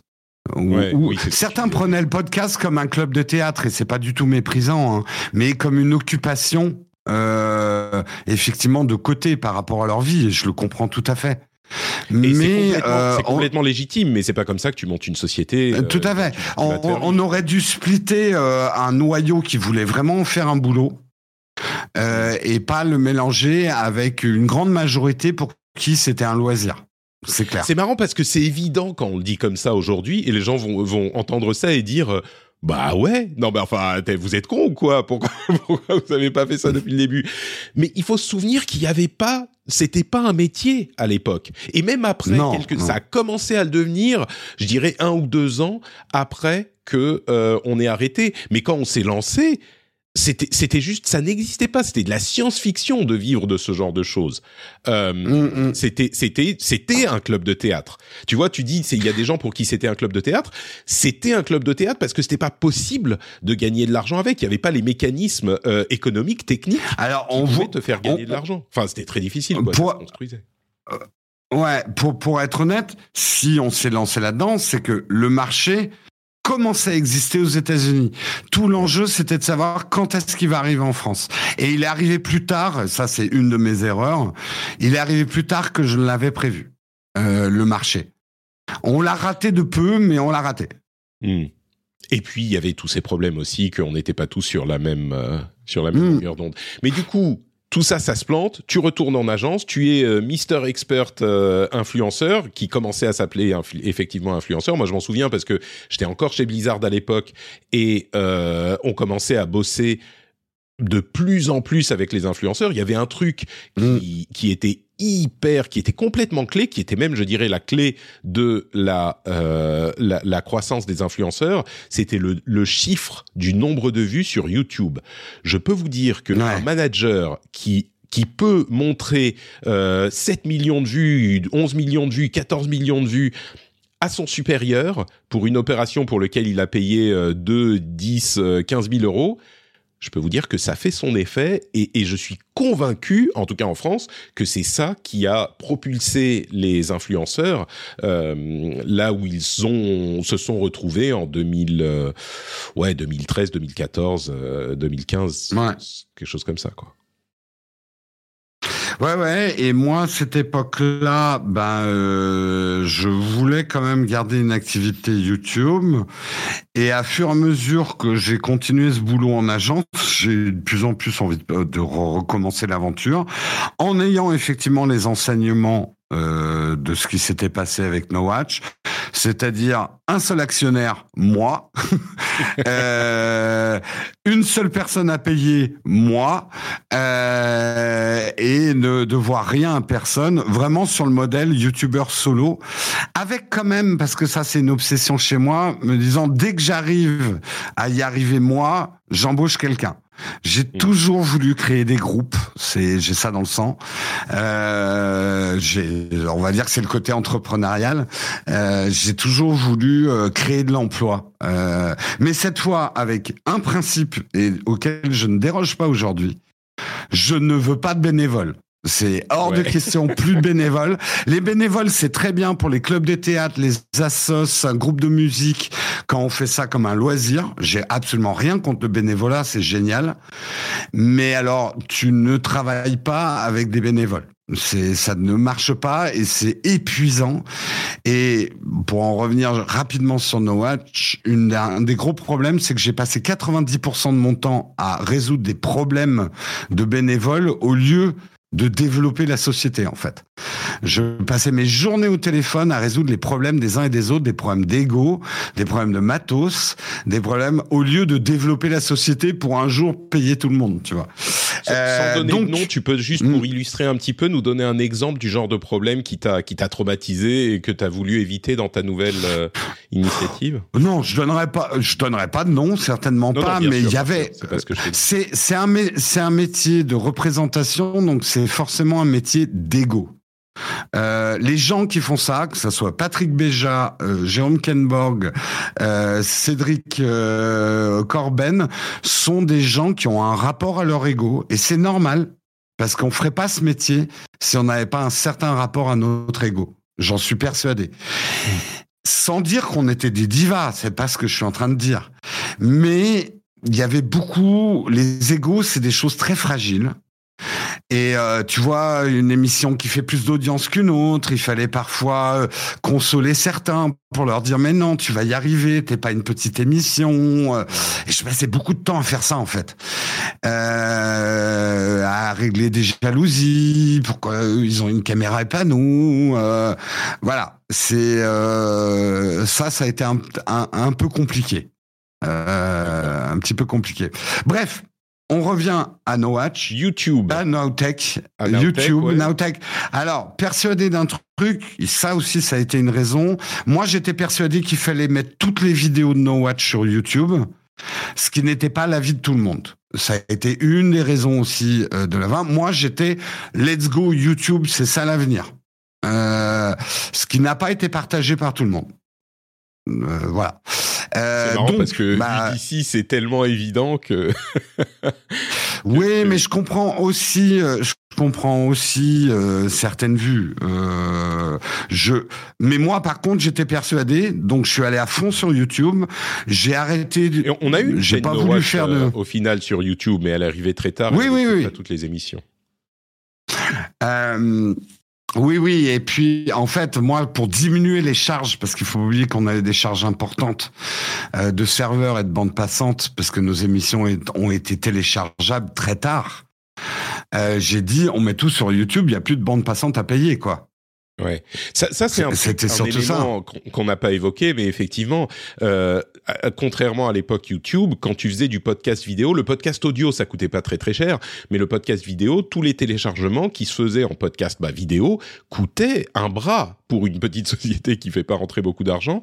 Euh, et c'était, je me souviens, l'un des points euh, de d'achoppement, euh, de d'échauffage, je connais plus l'expression. Euh, il y, y, avait des gens qui disaient mais le podcast c'est du téléchargement il faut qu'on reste en téléchargement, sinon on perd notre hmm. identité. Tu vois, en notre identité, c'était euh, et, et, et c'est vrai qu'il y avait un. Euh, au final, YouTube a gagné pour la vidéo et la question se pose même plus. Il y a des gens qui font encore du téléchargement pour les le, le la vidéo, mais c'est presque anecdotique. Mais à l'époque, il y avait un hmm. combat philosophique, quoi. Et, c'était facile d'avoir ce combat philosophique quand tu n'avais pas les considérations financières à côté. Euh, voilà. et... et je le dis aux plus jeunes qui me disent ouais mais c'est dégueulasse que YouTube nous prenne 50%. Je dis attends d'avoir une facture de 7000 euros de bande passante pour diffuser ton émission et tu vas être content que YouTube te prenne de l'argent et te fasse pas payer la bande passante. En vrai, c'est le vrai coût d'internet de la bande passante et je l'ai pas sorti de mon chapeau. On l'a eu cette facture de 7000 euros. Et là, quand tu rentres très peu d'argent pour une société et que tu as 7000 euros de bande passante, euh, il y a eu un problème. Bref, pour la faire courte, je vais sur YouTube, Nowtech YouTube, à fond les ballons sur YouTube avec une grande naïveté, tout en étant conscient quand même que j'arrivais dans un milieu qui était beaucoup plus jeune que moi et que j'avais déjà, parce qu'on rajeunit pas dans la vie, j'avais déjà entre guillemets une particularité, c'est que j'étais dans la tranche euh, la plus âgée de YouTube, voire j'étais le plus vieux quand même du YouTube game quoi. Euh, en tout cas en Là, France. On est en 2014-2015, tu disais. Ouais, 2014-2015. Donc je me dis bah j'ai envie de faire de la tech parce que c'était ça que je trouvais cool. J'avais commencé à l'époque de No Watch de faire mes premiers tests tech d'iPhone, etc. On était encore dans l'époque où les tests de smartphone c'était euh, une heure et demie non non cuté euh, à filmer avec une webcam et ça marchait très bien. Euh, moi je suis arrivé avec une sensibilité à l'image qui très vite j'ai voulu faire des jolies images. Alors vous serez mort de rire si vous regardiez mes premières vidéos, mais on sentait déjà qu'il y avait l'effort. Il y avait peut-être pas le résultat, mais j'essayais de de faire des plans. Je m'étais acheté euh, des roulettes de skateboard pour faire des mouvements de caméra. Euh, bref, j'avais envie de faire du, du joli. Euh, du joli et des trucs que j'avais envie de regarder à la télé parce que je voyais ce que les Américains faisaient quoi. C'était l'époque le début aussi. est, est devenu le modèle, euh, le modèle de ce qu'il fallait faire sur YouTube, quoi. Ah, c'était son glow up. Enfin, il commençait son glow up, euh, à cette époque-là. Euh, donc, j'avais envie de faire ça. Karina, qui est venue en stage, je crois que ça a été deux, trois. J'ai quitté mon boulot d'agence. Je me suis re-rempli les poches, on va le dire. Je remercie cette agence pour là. En tout cas, avec de quoi pouvoir me relancer euh, euh, avec un petit peu moins de risques. J'ai jamais eu le chômage, quoi que ce soit. hein. J'ai toujours euh, regonflé mes ballasts moi-même. Donc j'avais un peu d'argent dans les poches. Hum, ma compagne, Marion, elle voyait bien que j'étais malheureux en agence et que j'avais envie de faire des vidéos. On n'a pas d'enfant, etc. Elle m'a dit, vas-y, quoi, let's go. Euh, euh, et euh, j'ai démarré, j'ai acheté du matos de ma poche, j'ai commencé à faire mes vidéos, essayer de les faire régulièrement. Là, je me suis fait voler tout mon matos, 7000 euros de matos disparus dans un train. Au début, ça décourage. Ça- Je me souviens la- de cette no-. C'était peut-être Ouais. 2016, euh, quelque chose comme ça, 2017. Ouais, ça devait être 2016, 2017. No Watch, euh, no, Nowtech a failli s'arrêter là. Et là, d'ailleurs, s'il y a des gens de la chaîne qui écoutent, vous pouvez remercier Marion. D'abord, Marion m'a donné son appareil photo pour que je puisse continuer à faire des m'a prêté son appareil photo pour que je puisse continuer à faire des vidéos. Elle m'a encouragé à persévérer alors que moi j'allais tout abandonner quoi. J'ai fait là j'ai un signe du destin. On m'a volé mon matos. Faut pas que je me relance là-dedans quoi. Et En euh, plus, bah, tu tu, tu étais dessus depuis déjà un petit moment et, et on, on- on rappelle que c'était l'époque où tu gagnais euh, 4,50 euros par... voilà euh, euh, 70 mois. euros par mois quoi. Ouais. et, et tu n'avais plus de boulot à ce moment-là. On est d'accord Non. Non non non, j'avais plus de boulot. et tu vivais sur tes réserves Ouais. que tu avais accumulées en... Et pas, et, et pas de chômage, aucune aide, rien. hein. Euh, comme j'étais dans le circuit freelance depuis très longtemps, moi j'avais aucune euh, aide. euh, J'ai eu un petit moment le RSA, mais euh, comme je suis nul en paperasse, je ça m'a jamais trop suivi le RSA. Je sais pas, j'ai dû merder un moment. Euh, mais suis en sinon train non, j'avais pas tes premières quoi. vidéos. La première, c'est un test de XCOM sur iPad. On voit pas ta tête. Euh, Oui. C'était il y a 9 ans. Au hein, début, je voulais pas montrer ma tête, ouais. ça. Et, et Oui, c'était avant tout ça. Et et il y a le test de la Go, euh, GoPro Hero euh, 3 Black Edition. On voit pas ta tête non plus, mais on a quand même une qualité d'image qui, euh, on voit que ce- que c'est un petit peu. Tu, tu mettais. Ah si, on voit ta tête. On voit ta tête un petit peu. Ouais, ouais, ouais. à GoPro, ouais. Hmm. Ouais, et donc, tu, as continué quand même, encouragé par Marion. Et, quand est-ce qu'elle est arrivée, du coup, Karina? Parce qu'elle te suit encore depuis l'époque, depuis son stage. Elle est employée aujourd'hui? Karina, je crois que ça fait 6-7 ans qu'on travaille ensemble. Elle a d'abord arrivé en stage. Ensuite, euh, en comment on appelle ça, les contrats de hum, d'alternance. À mon époque, ça, alternance, voilà. À mon époque, on disait qualification, mais c'était alternance. Après, elle a repris ses études pendant un an. J'ai travaillé plus avec Dina. Euh, et euh, Karina est maintenant en CDI depuis un an, je crois. Ça, c'est une immense victoire pour moi, le premier CDI que j'ai pu faire. Euh, donc voilà pour l'histoire de Karina. Se sont greffés après d'autres personnes, Marion, euh, qui a fait des vidéos à une époque sur la chaîne, qui maintenant n'a plus le temps, mais fait encore quand même un live, parce que l'activité live, on l'a démarré assez vite hein, quand même, puisque ça fait six ans que je fais des lives tous les matins. Euh, Guillaume m'a rejoint il y a deux ans autour de la chaîne. Il y a, on a eu, il y a eu un moment encore décisif, c'est 2017, ça je m'en souviens très bien, fin 2017. J'ai dû prendre une décision parce que financièrement ça allait pas. J'arrivais pas, j'étais bientôt au bout de ma, de mes réserves d'argent. Euh, et la chaîne ne rapportait pas assez pour que je paye le stage de Karina euh, et moi. Hmm. Et 2017, je devais décider est-ce que je continue ou est-ce que je continue pas. Est-ce que je recherche du boulot ou pas. Et en fait, euh, euh, c'est à ce moment-là, même si je le connaissais d'avant, on avait déjà travaillé ensemble, est arrivé une personne que peu de gens connaissent, mais qui s'appelle Cédric, et euh, Cédric m'a dit, écoute, t'es pas encore une, assez grosse chaîne en 2017 pour vraiment espérer des gros sponsors et trucs, mais je vais voir ce que je peux faire. Et euh, il a commencé, il travaillait avec Corben à l'époque, il a commencé à me mettre sur des premières OP. Moi, je me suis beaucoup assoupli sur mon acceptance d'avoir des mmh. sponsors, parce que quand on en parlait tout à l'heure, mais moi j'étais encore euh, réticent euh, un petit peu à avoir euh, de la pub dans mes émissions et tout, mais c'est le seul moyen de survivre en fait. Euh, donc j'ai ouvert mes chakras. lui m'a ouvert à des sponsors. Et ça, je le remercierai assez. Il a, il a permis à la chaîne de continuer et de devenir ce qu'elle est aujourd'hui en 2022, quoi. Du coup, c'est-à-dire une chaîne bourrée de pubs. c'est une approche. Euh, enfin, c'était un angle important et ça ça l'est toujours. la clarté sur la pub. Euh, mais 2017, du coup, tu gagnais toujours pas d'argent sur YouTube même. Et pour schématiser un petit peu, c'est à ce moment où tu as dû te contraindre, te forcer un petit peu à accepter plus de pubs. C'est pas que t'en faisais pas, mais à accepter plus de pubs. Euh, et c'est à ce moment que la chaîne, parce que ça, ça peut te permettre de gagner un peu d'argent. Mais est-ce que ça a provoqué, qu'est-ce que ça a fait pour le développement de la chaîne elle-même aussi? Parce que si elle était, si elle végétait, elle, euh, elle végétait, ou alors il y avait une croissance, mais que non, non, il y avait une, ouais, il y avait une bonne croissance, mais je la monétisais très très mal. Euh, non, non, il y avait une croissance de la chaîne.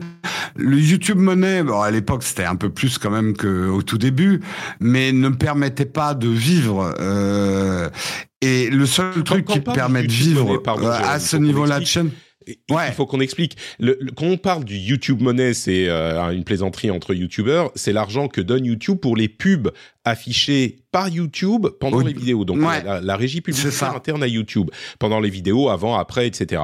Le les sponsors, c'est le produit dont va vous parler un YouTuber lui-même pendant sa vidéo euh, en, vous disant je, la vidéo est sponsorisée par truc et voilà ce qu'ils font. Donc c'est deux angles complètement différents de monétisation et généralement euh, la pub fournie par YouTube est minimale à moins d'avoir énormément de vues euh, et l'argent se fait essentiellement sur les sponsors, sur l'affiliation aussi on pourra en parler mais mais, mais essentiellement sur les mm. sponsors. Oui, les sponsors, euh, si t'as pas un bon business avec les sponsors, à ce niveau-là de chaîne, à moins effectivement, comme tu dis, d'être dans le divertissement où tu vas avoir tellement de vues que ça peut commencer. Mais rien que de dégager un SMIC avec du YouTube Money, faut faire des millions et des millions de vues. Les gens se rendent pas compte, mais euh, on dégage très très peu d'argent par YouTube directement. C'est tous les indirects qui permettent vraiment de monter une société euh, euh, et ce genre de choses. D'autant plus que moi, j'avais quand même le projet d'embaucher le plus rapidement possible des gens. Donc, dès que je gagnais un peu plus, hop, ça repartait en salaire ou en traite derrière, quoi, en fait. Mais du coup, 2017, euh, tu étais encore seul, donc on est au bout de ces deux ans où tu dis euh, je vais me lancer, je vais y arriver. Tu t'assouplis un petit peu sur les sponsors.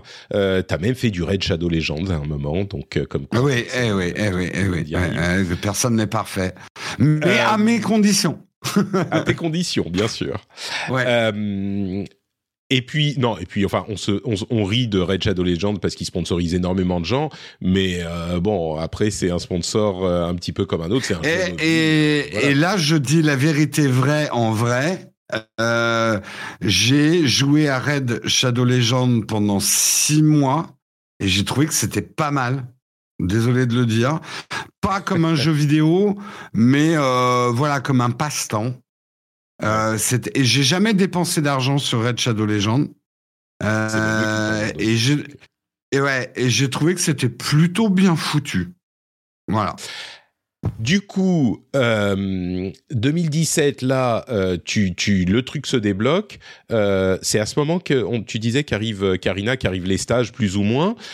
Mais aujourd'hui. Non, non, elle est arrivée avant. Elle est arrivée avant. Elle est arrivée hein. avant, d'accord. Ok. Donc c'est le peu d'argent qui rentrait, qui, qui allait, euh, qui allait euh, dans différents. Bah, c'est justement ça. Karina, elle allait pas euh, continuer en stage ou en alternance toute sa vie.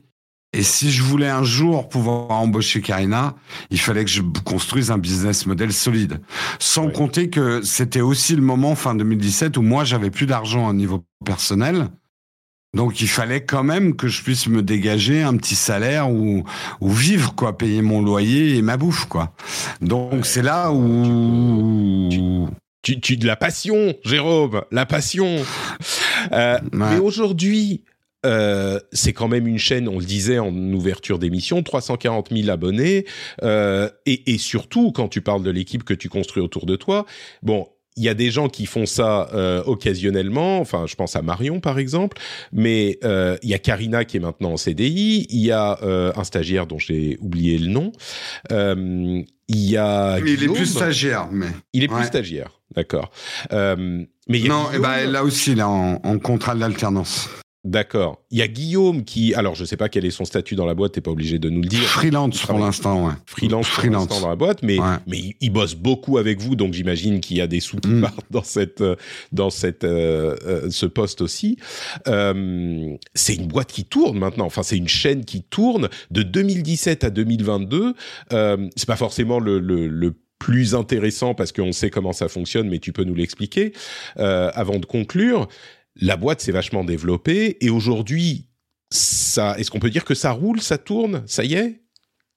C'est encore fragile. Euh, j'aimerais avoir un petit peu plus de fonds de roulement, euh, un petit peu plus de trésor. On est encore fragile, euh, très fragile. donc oui, aujourd'hui, j'arrive à payer tout le monde. On a dépassé le seuil de la rentabilité pure, donc on fait suffisamment d'argent en plus pour éventuellement embaucher de nouvelles personnes dans le futur ou investir. Mais euh, on va dire que tout l'argent qu'on fait en supplément pour l'instant, on essaye de renforcer notre trésorerie. Euh, là, je vais, je vais pas faire un cours d'entreprise, mais euh, c'est des métiers compliqués sur les rentrées d'argent et le moment où on vous paye par rapport au moment où vous faites l'activité.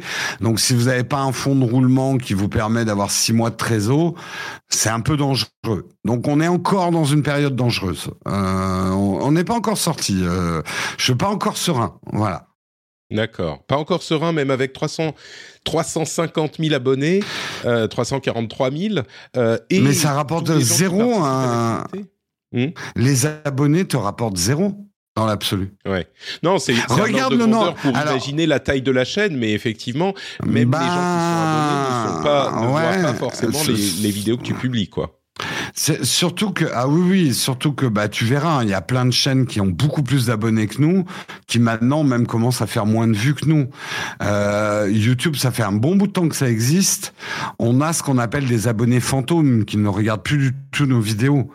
Euh, donc en fait le nombre d'abonnés ça continue à être un chiffre magique mais je vais être tout à fait honnête tel que je le pense le nombre d'abonnés d'une chaîne YouTube ne veut absolument plus rien dire il y a des chaînes qui ont beaucoup moins d'abonnés que. C'est une chaîne qui a 350 000 abonnés qu'une chaîne qui en a 12 000 pour voir le nombre de vues que fera sa vidéo. Non, pas du tout. Non, non. Il y a des chaînes qui ont 20 000 abonnés qui font beaucoup plus de vues que nous. Parce que les gens ne s'abonnent plus maintenant. En fait, YouTube, euh, c'est le, YouTube à l'ancienne, euh, les abonnements et les chaînes. Les gens viennent maintenant sur YouTube pour regarder une succession de vidéos. Ils s'en foutent en fait de nos chaînes. Je suis un peu brutal, mais ils sont pas. La fidélisation sur la chaîne, c'est ça, c'était le vieux YouTube. Euh, Aujourd'hui, il faut faire des bangers sur tes vidéos. Toute vidéo doit être euh, travaillée pour qu'elle puisse intéresser les gens et les inciter à la regarder en vidéo suivante euh, selon les recommandations de YouTube. C'est ça le nouveau YouTube 2022. Hein. Mmh. C'est un truc que j'ai que j'ai un petit peu touché du doigt euh, quand j'ai fait ma chaîne euh, ma chaîne YouTube avant que la, la, naissance de ma fille, de mon deuxième enfant, qui m'a un petit peu privé de mon temps. Euh, sur chaque vidéo, tu, joues ta vie au clic euh, le contenu, c'est à peu près, on va dire quoi, 50% du travail euh, de la vidéo, et le titre, le SEO et la, la, la, la vignette, euh, la miniature, c'est le reste. Et c'est comme effectivement les gens se sont tellement abonnés au cours des années et ne se désabonnent jamais, la liste d'abonnements fait 20, 30, 40, 50, 100 chaînes, donc ça veut plus rien dire. Et donc YouTube a un petit peu abandonné ça dans l'algorithme. Et du coup, ils appuient énormément sur les vidéos qu'ils vont te présenter, qu'elles soient de tes abonnements ou pas. Alors oui, tu peux toujours aller voir dans tes abonnements, mais même dans tes abonnements, bah, il y a un algorithme qui va décider quoi te présenter, parce que sinon, tu aurais une page interminable de vidéos euh, publiées chaque jour. Euh, et, donc oui, je sais pas si tu, tu seras d'accord, mais on a à chaque vidéo l'impression de, de, jouer sa vie, quoi. Euh, ah oui, oui. Et puis, alors, sa, sa vie, oui, d'une certaine façon. Bah nous, c'est simple. Les gens peuvent regarder s'ils veulent être curieux.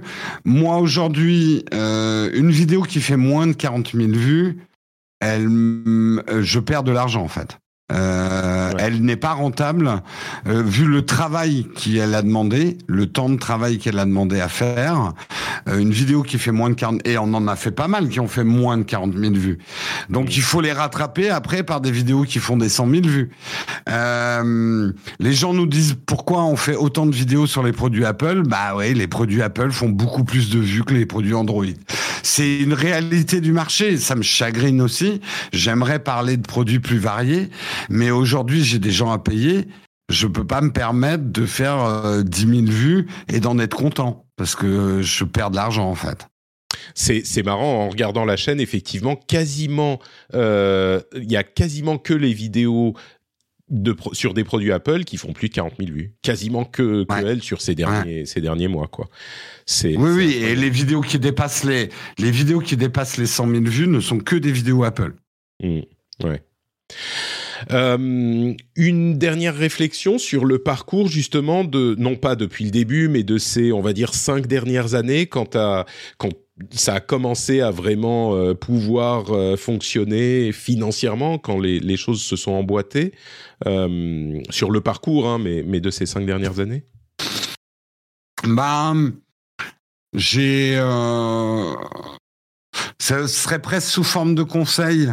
Euh, vous avez besoin. Enfin, la réussite d'une société, ce n'est pas qu'une bonne idée, ce n'est pas que du travail, ce n'est pas que de l'engagement. C'est aussi quelqu'un qui sait euh, trouver de l'argent, se faire payer et maintenir une, euh, une les, les, finances bien.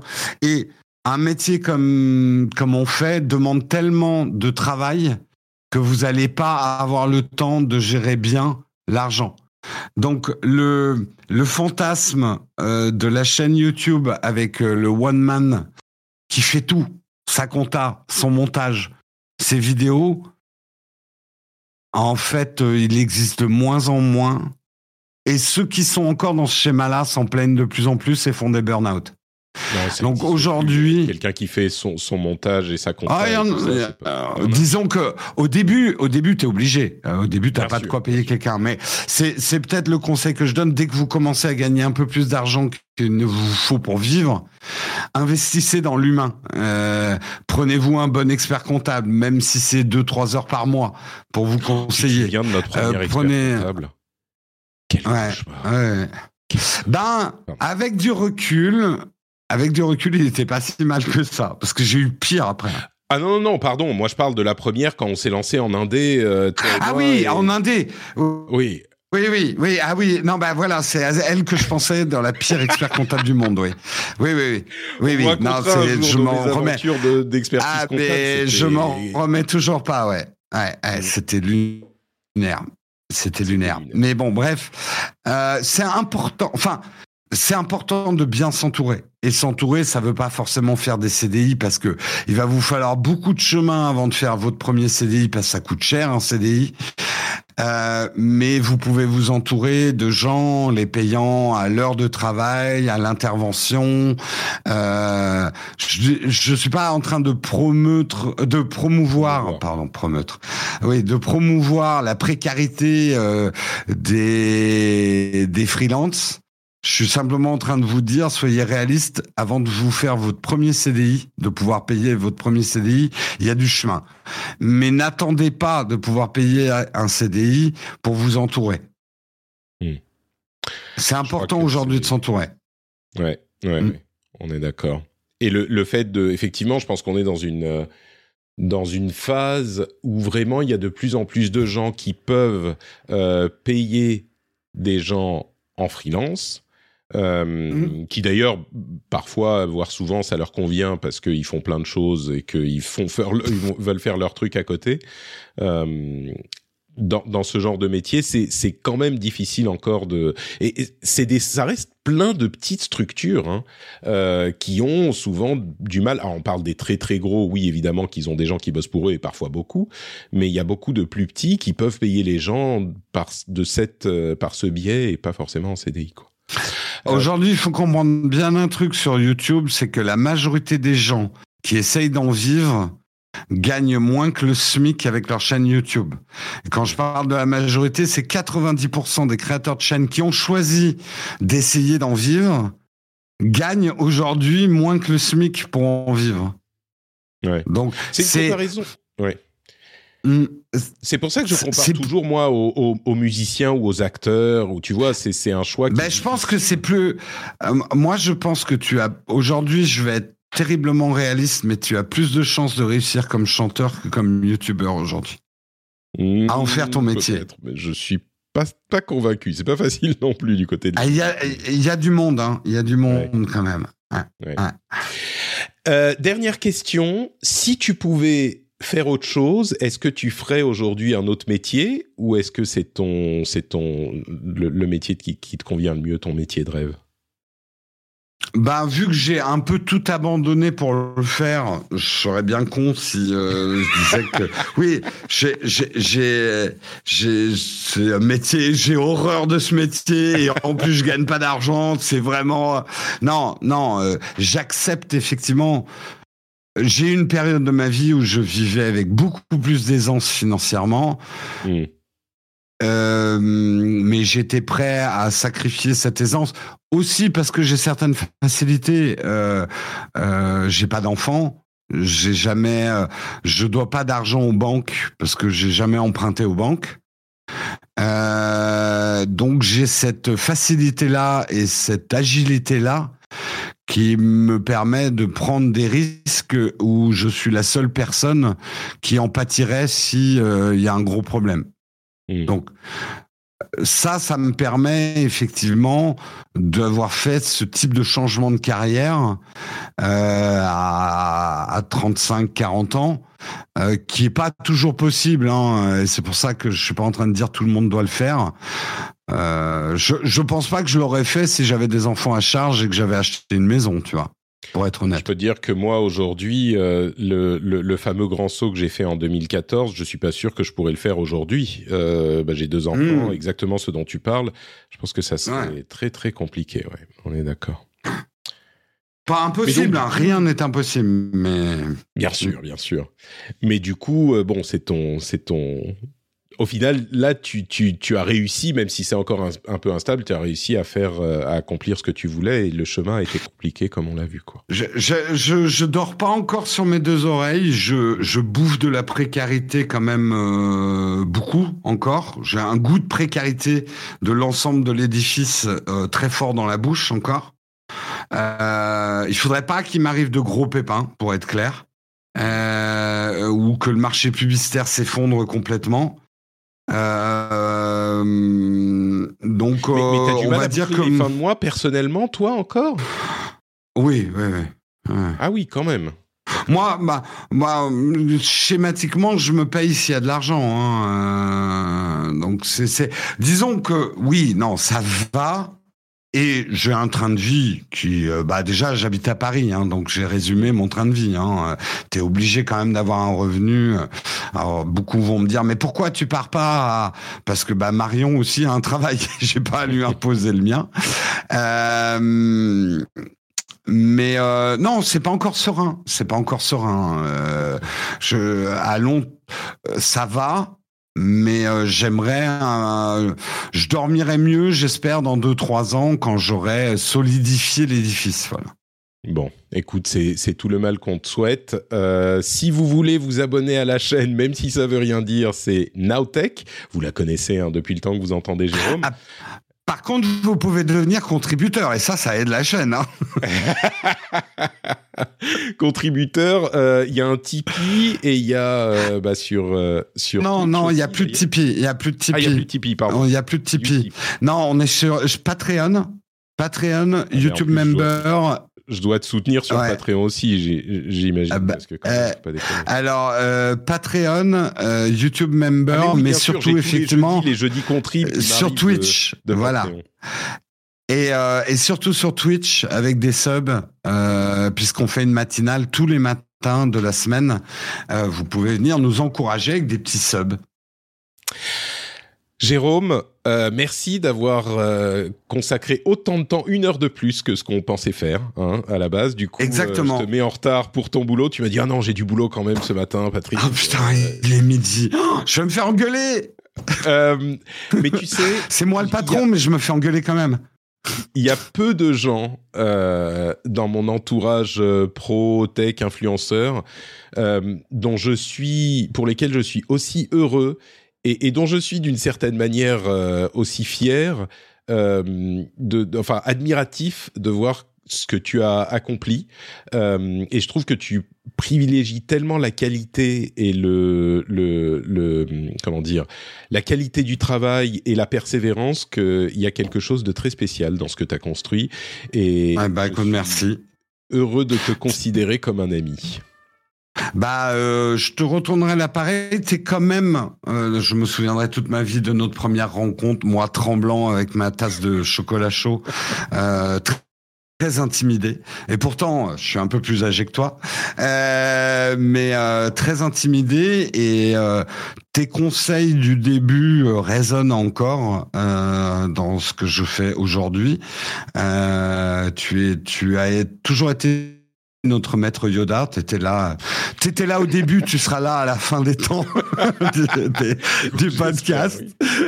Euh, non, non, mais euh, même si là, peut-être que les gens vont se dire que No Watch a été une période atroce pour moi. J'ai souffert par certains trucs, mais ça m'a appris tellement de choses et j'ai pu travailler avec toi, j'ai pu travailler avec Cédric, j'ai pu travailler avec Philippe, j'ai pu travailler avec plein de gens. Ça m'a appris plein de choses sur moi-même et plein de choses sur les conneries à faire et pas faire et les trucs bien. Et on a des très bons moments. Et euh, j'en serais pas là non plus sans cette aventure-là. Donc, euh, euh, j'ai pas de regrets. J'ai pas de regrets, j'ai pas de remords. Euh, je regarde le futur. Merci Jérôme. Euh, j'espère que ça vous a intéressé ce petit moment passé en notre compagnie. Si vous êtes encore là, j'imagine que oui. Hein, vous n'avez pas hate euh, listen à tout cet épisode. euh, encore plus, on sait jamais. Il y a des, on a rencontré des gens bizarres pendant notre euh, notre parcours euh, de, de créateur de contenu. Mais ouais. quoi qu'il en soit, euh, vous retrouverez Jérôme sur la chaîne YouTube, sur Twitch et un petit peu ailleurs aussi. Et puis accessoirement dans le rendez-vous tech. Hein. Et et puis nous, on se retrouve donc la semaine prochaine priori pour euh, le retour des épisodes normaux si je diffuse celui-ci quand c'est quand je pense que je vais le diffuser. Et en attendant ben bonne euh, on est juste avant Noël maintenant quand on enregistre, donc euh, je vais dire. Ah bah bonne Noël, fête alors. Bonne fête à Jérôme et à tous euh, rétroactivement, rétrospectivement.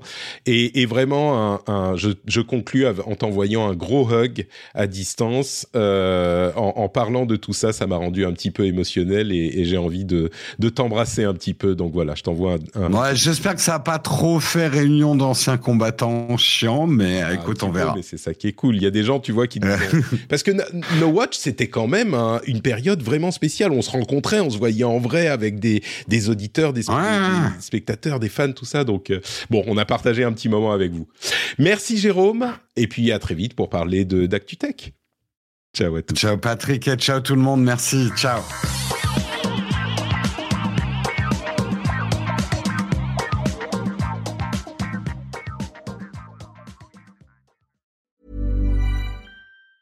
Even on a budget, quality is non-negotiable. That's why Quince is the place to score high-end essentials at 50 to 80% less than similar brands. Get your hands on buttery soft cashmere sweaters from just 60 bucks, Italian leather jackets, and so much more. And the best part about Quince, they exclusively partner with factories committed to safe, ethical, and responsible manufacturing. Elevate your style without the elevated price tag with Quince. Go to quince.com/upgrade for free shipping and 365-day returns. When you make decisions for your company, you look for the no-brainers. If you have a lot of mailing to do, stamps.com is the ultimate no-brainer. Use the stamps.com mobile app to mail everything you need to keep your business running with up to 89% off USPS and UPS. Make the same no-brainer decision as over 1 million other businesses with stamps.com. Use code PROGRAM for a special offer. That's stamps.com code PROGRAM.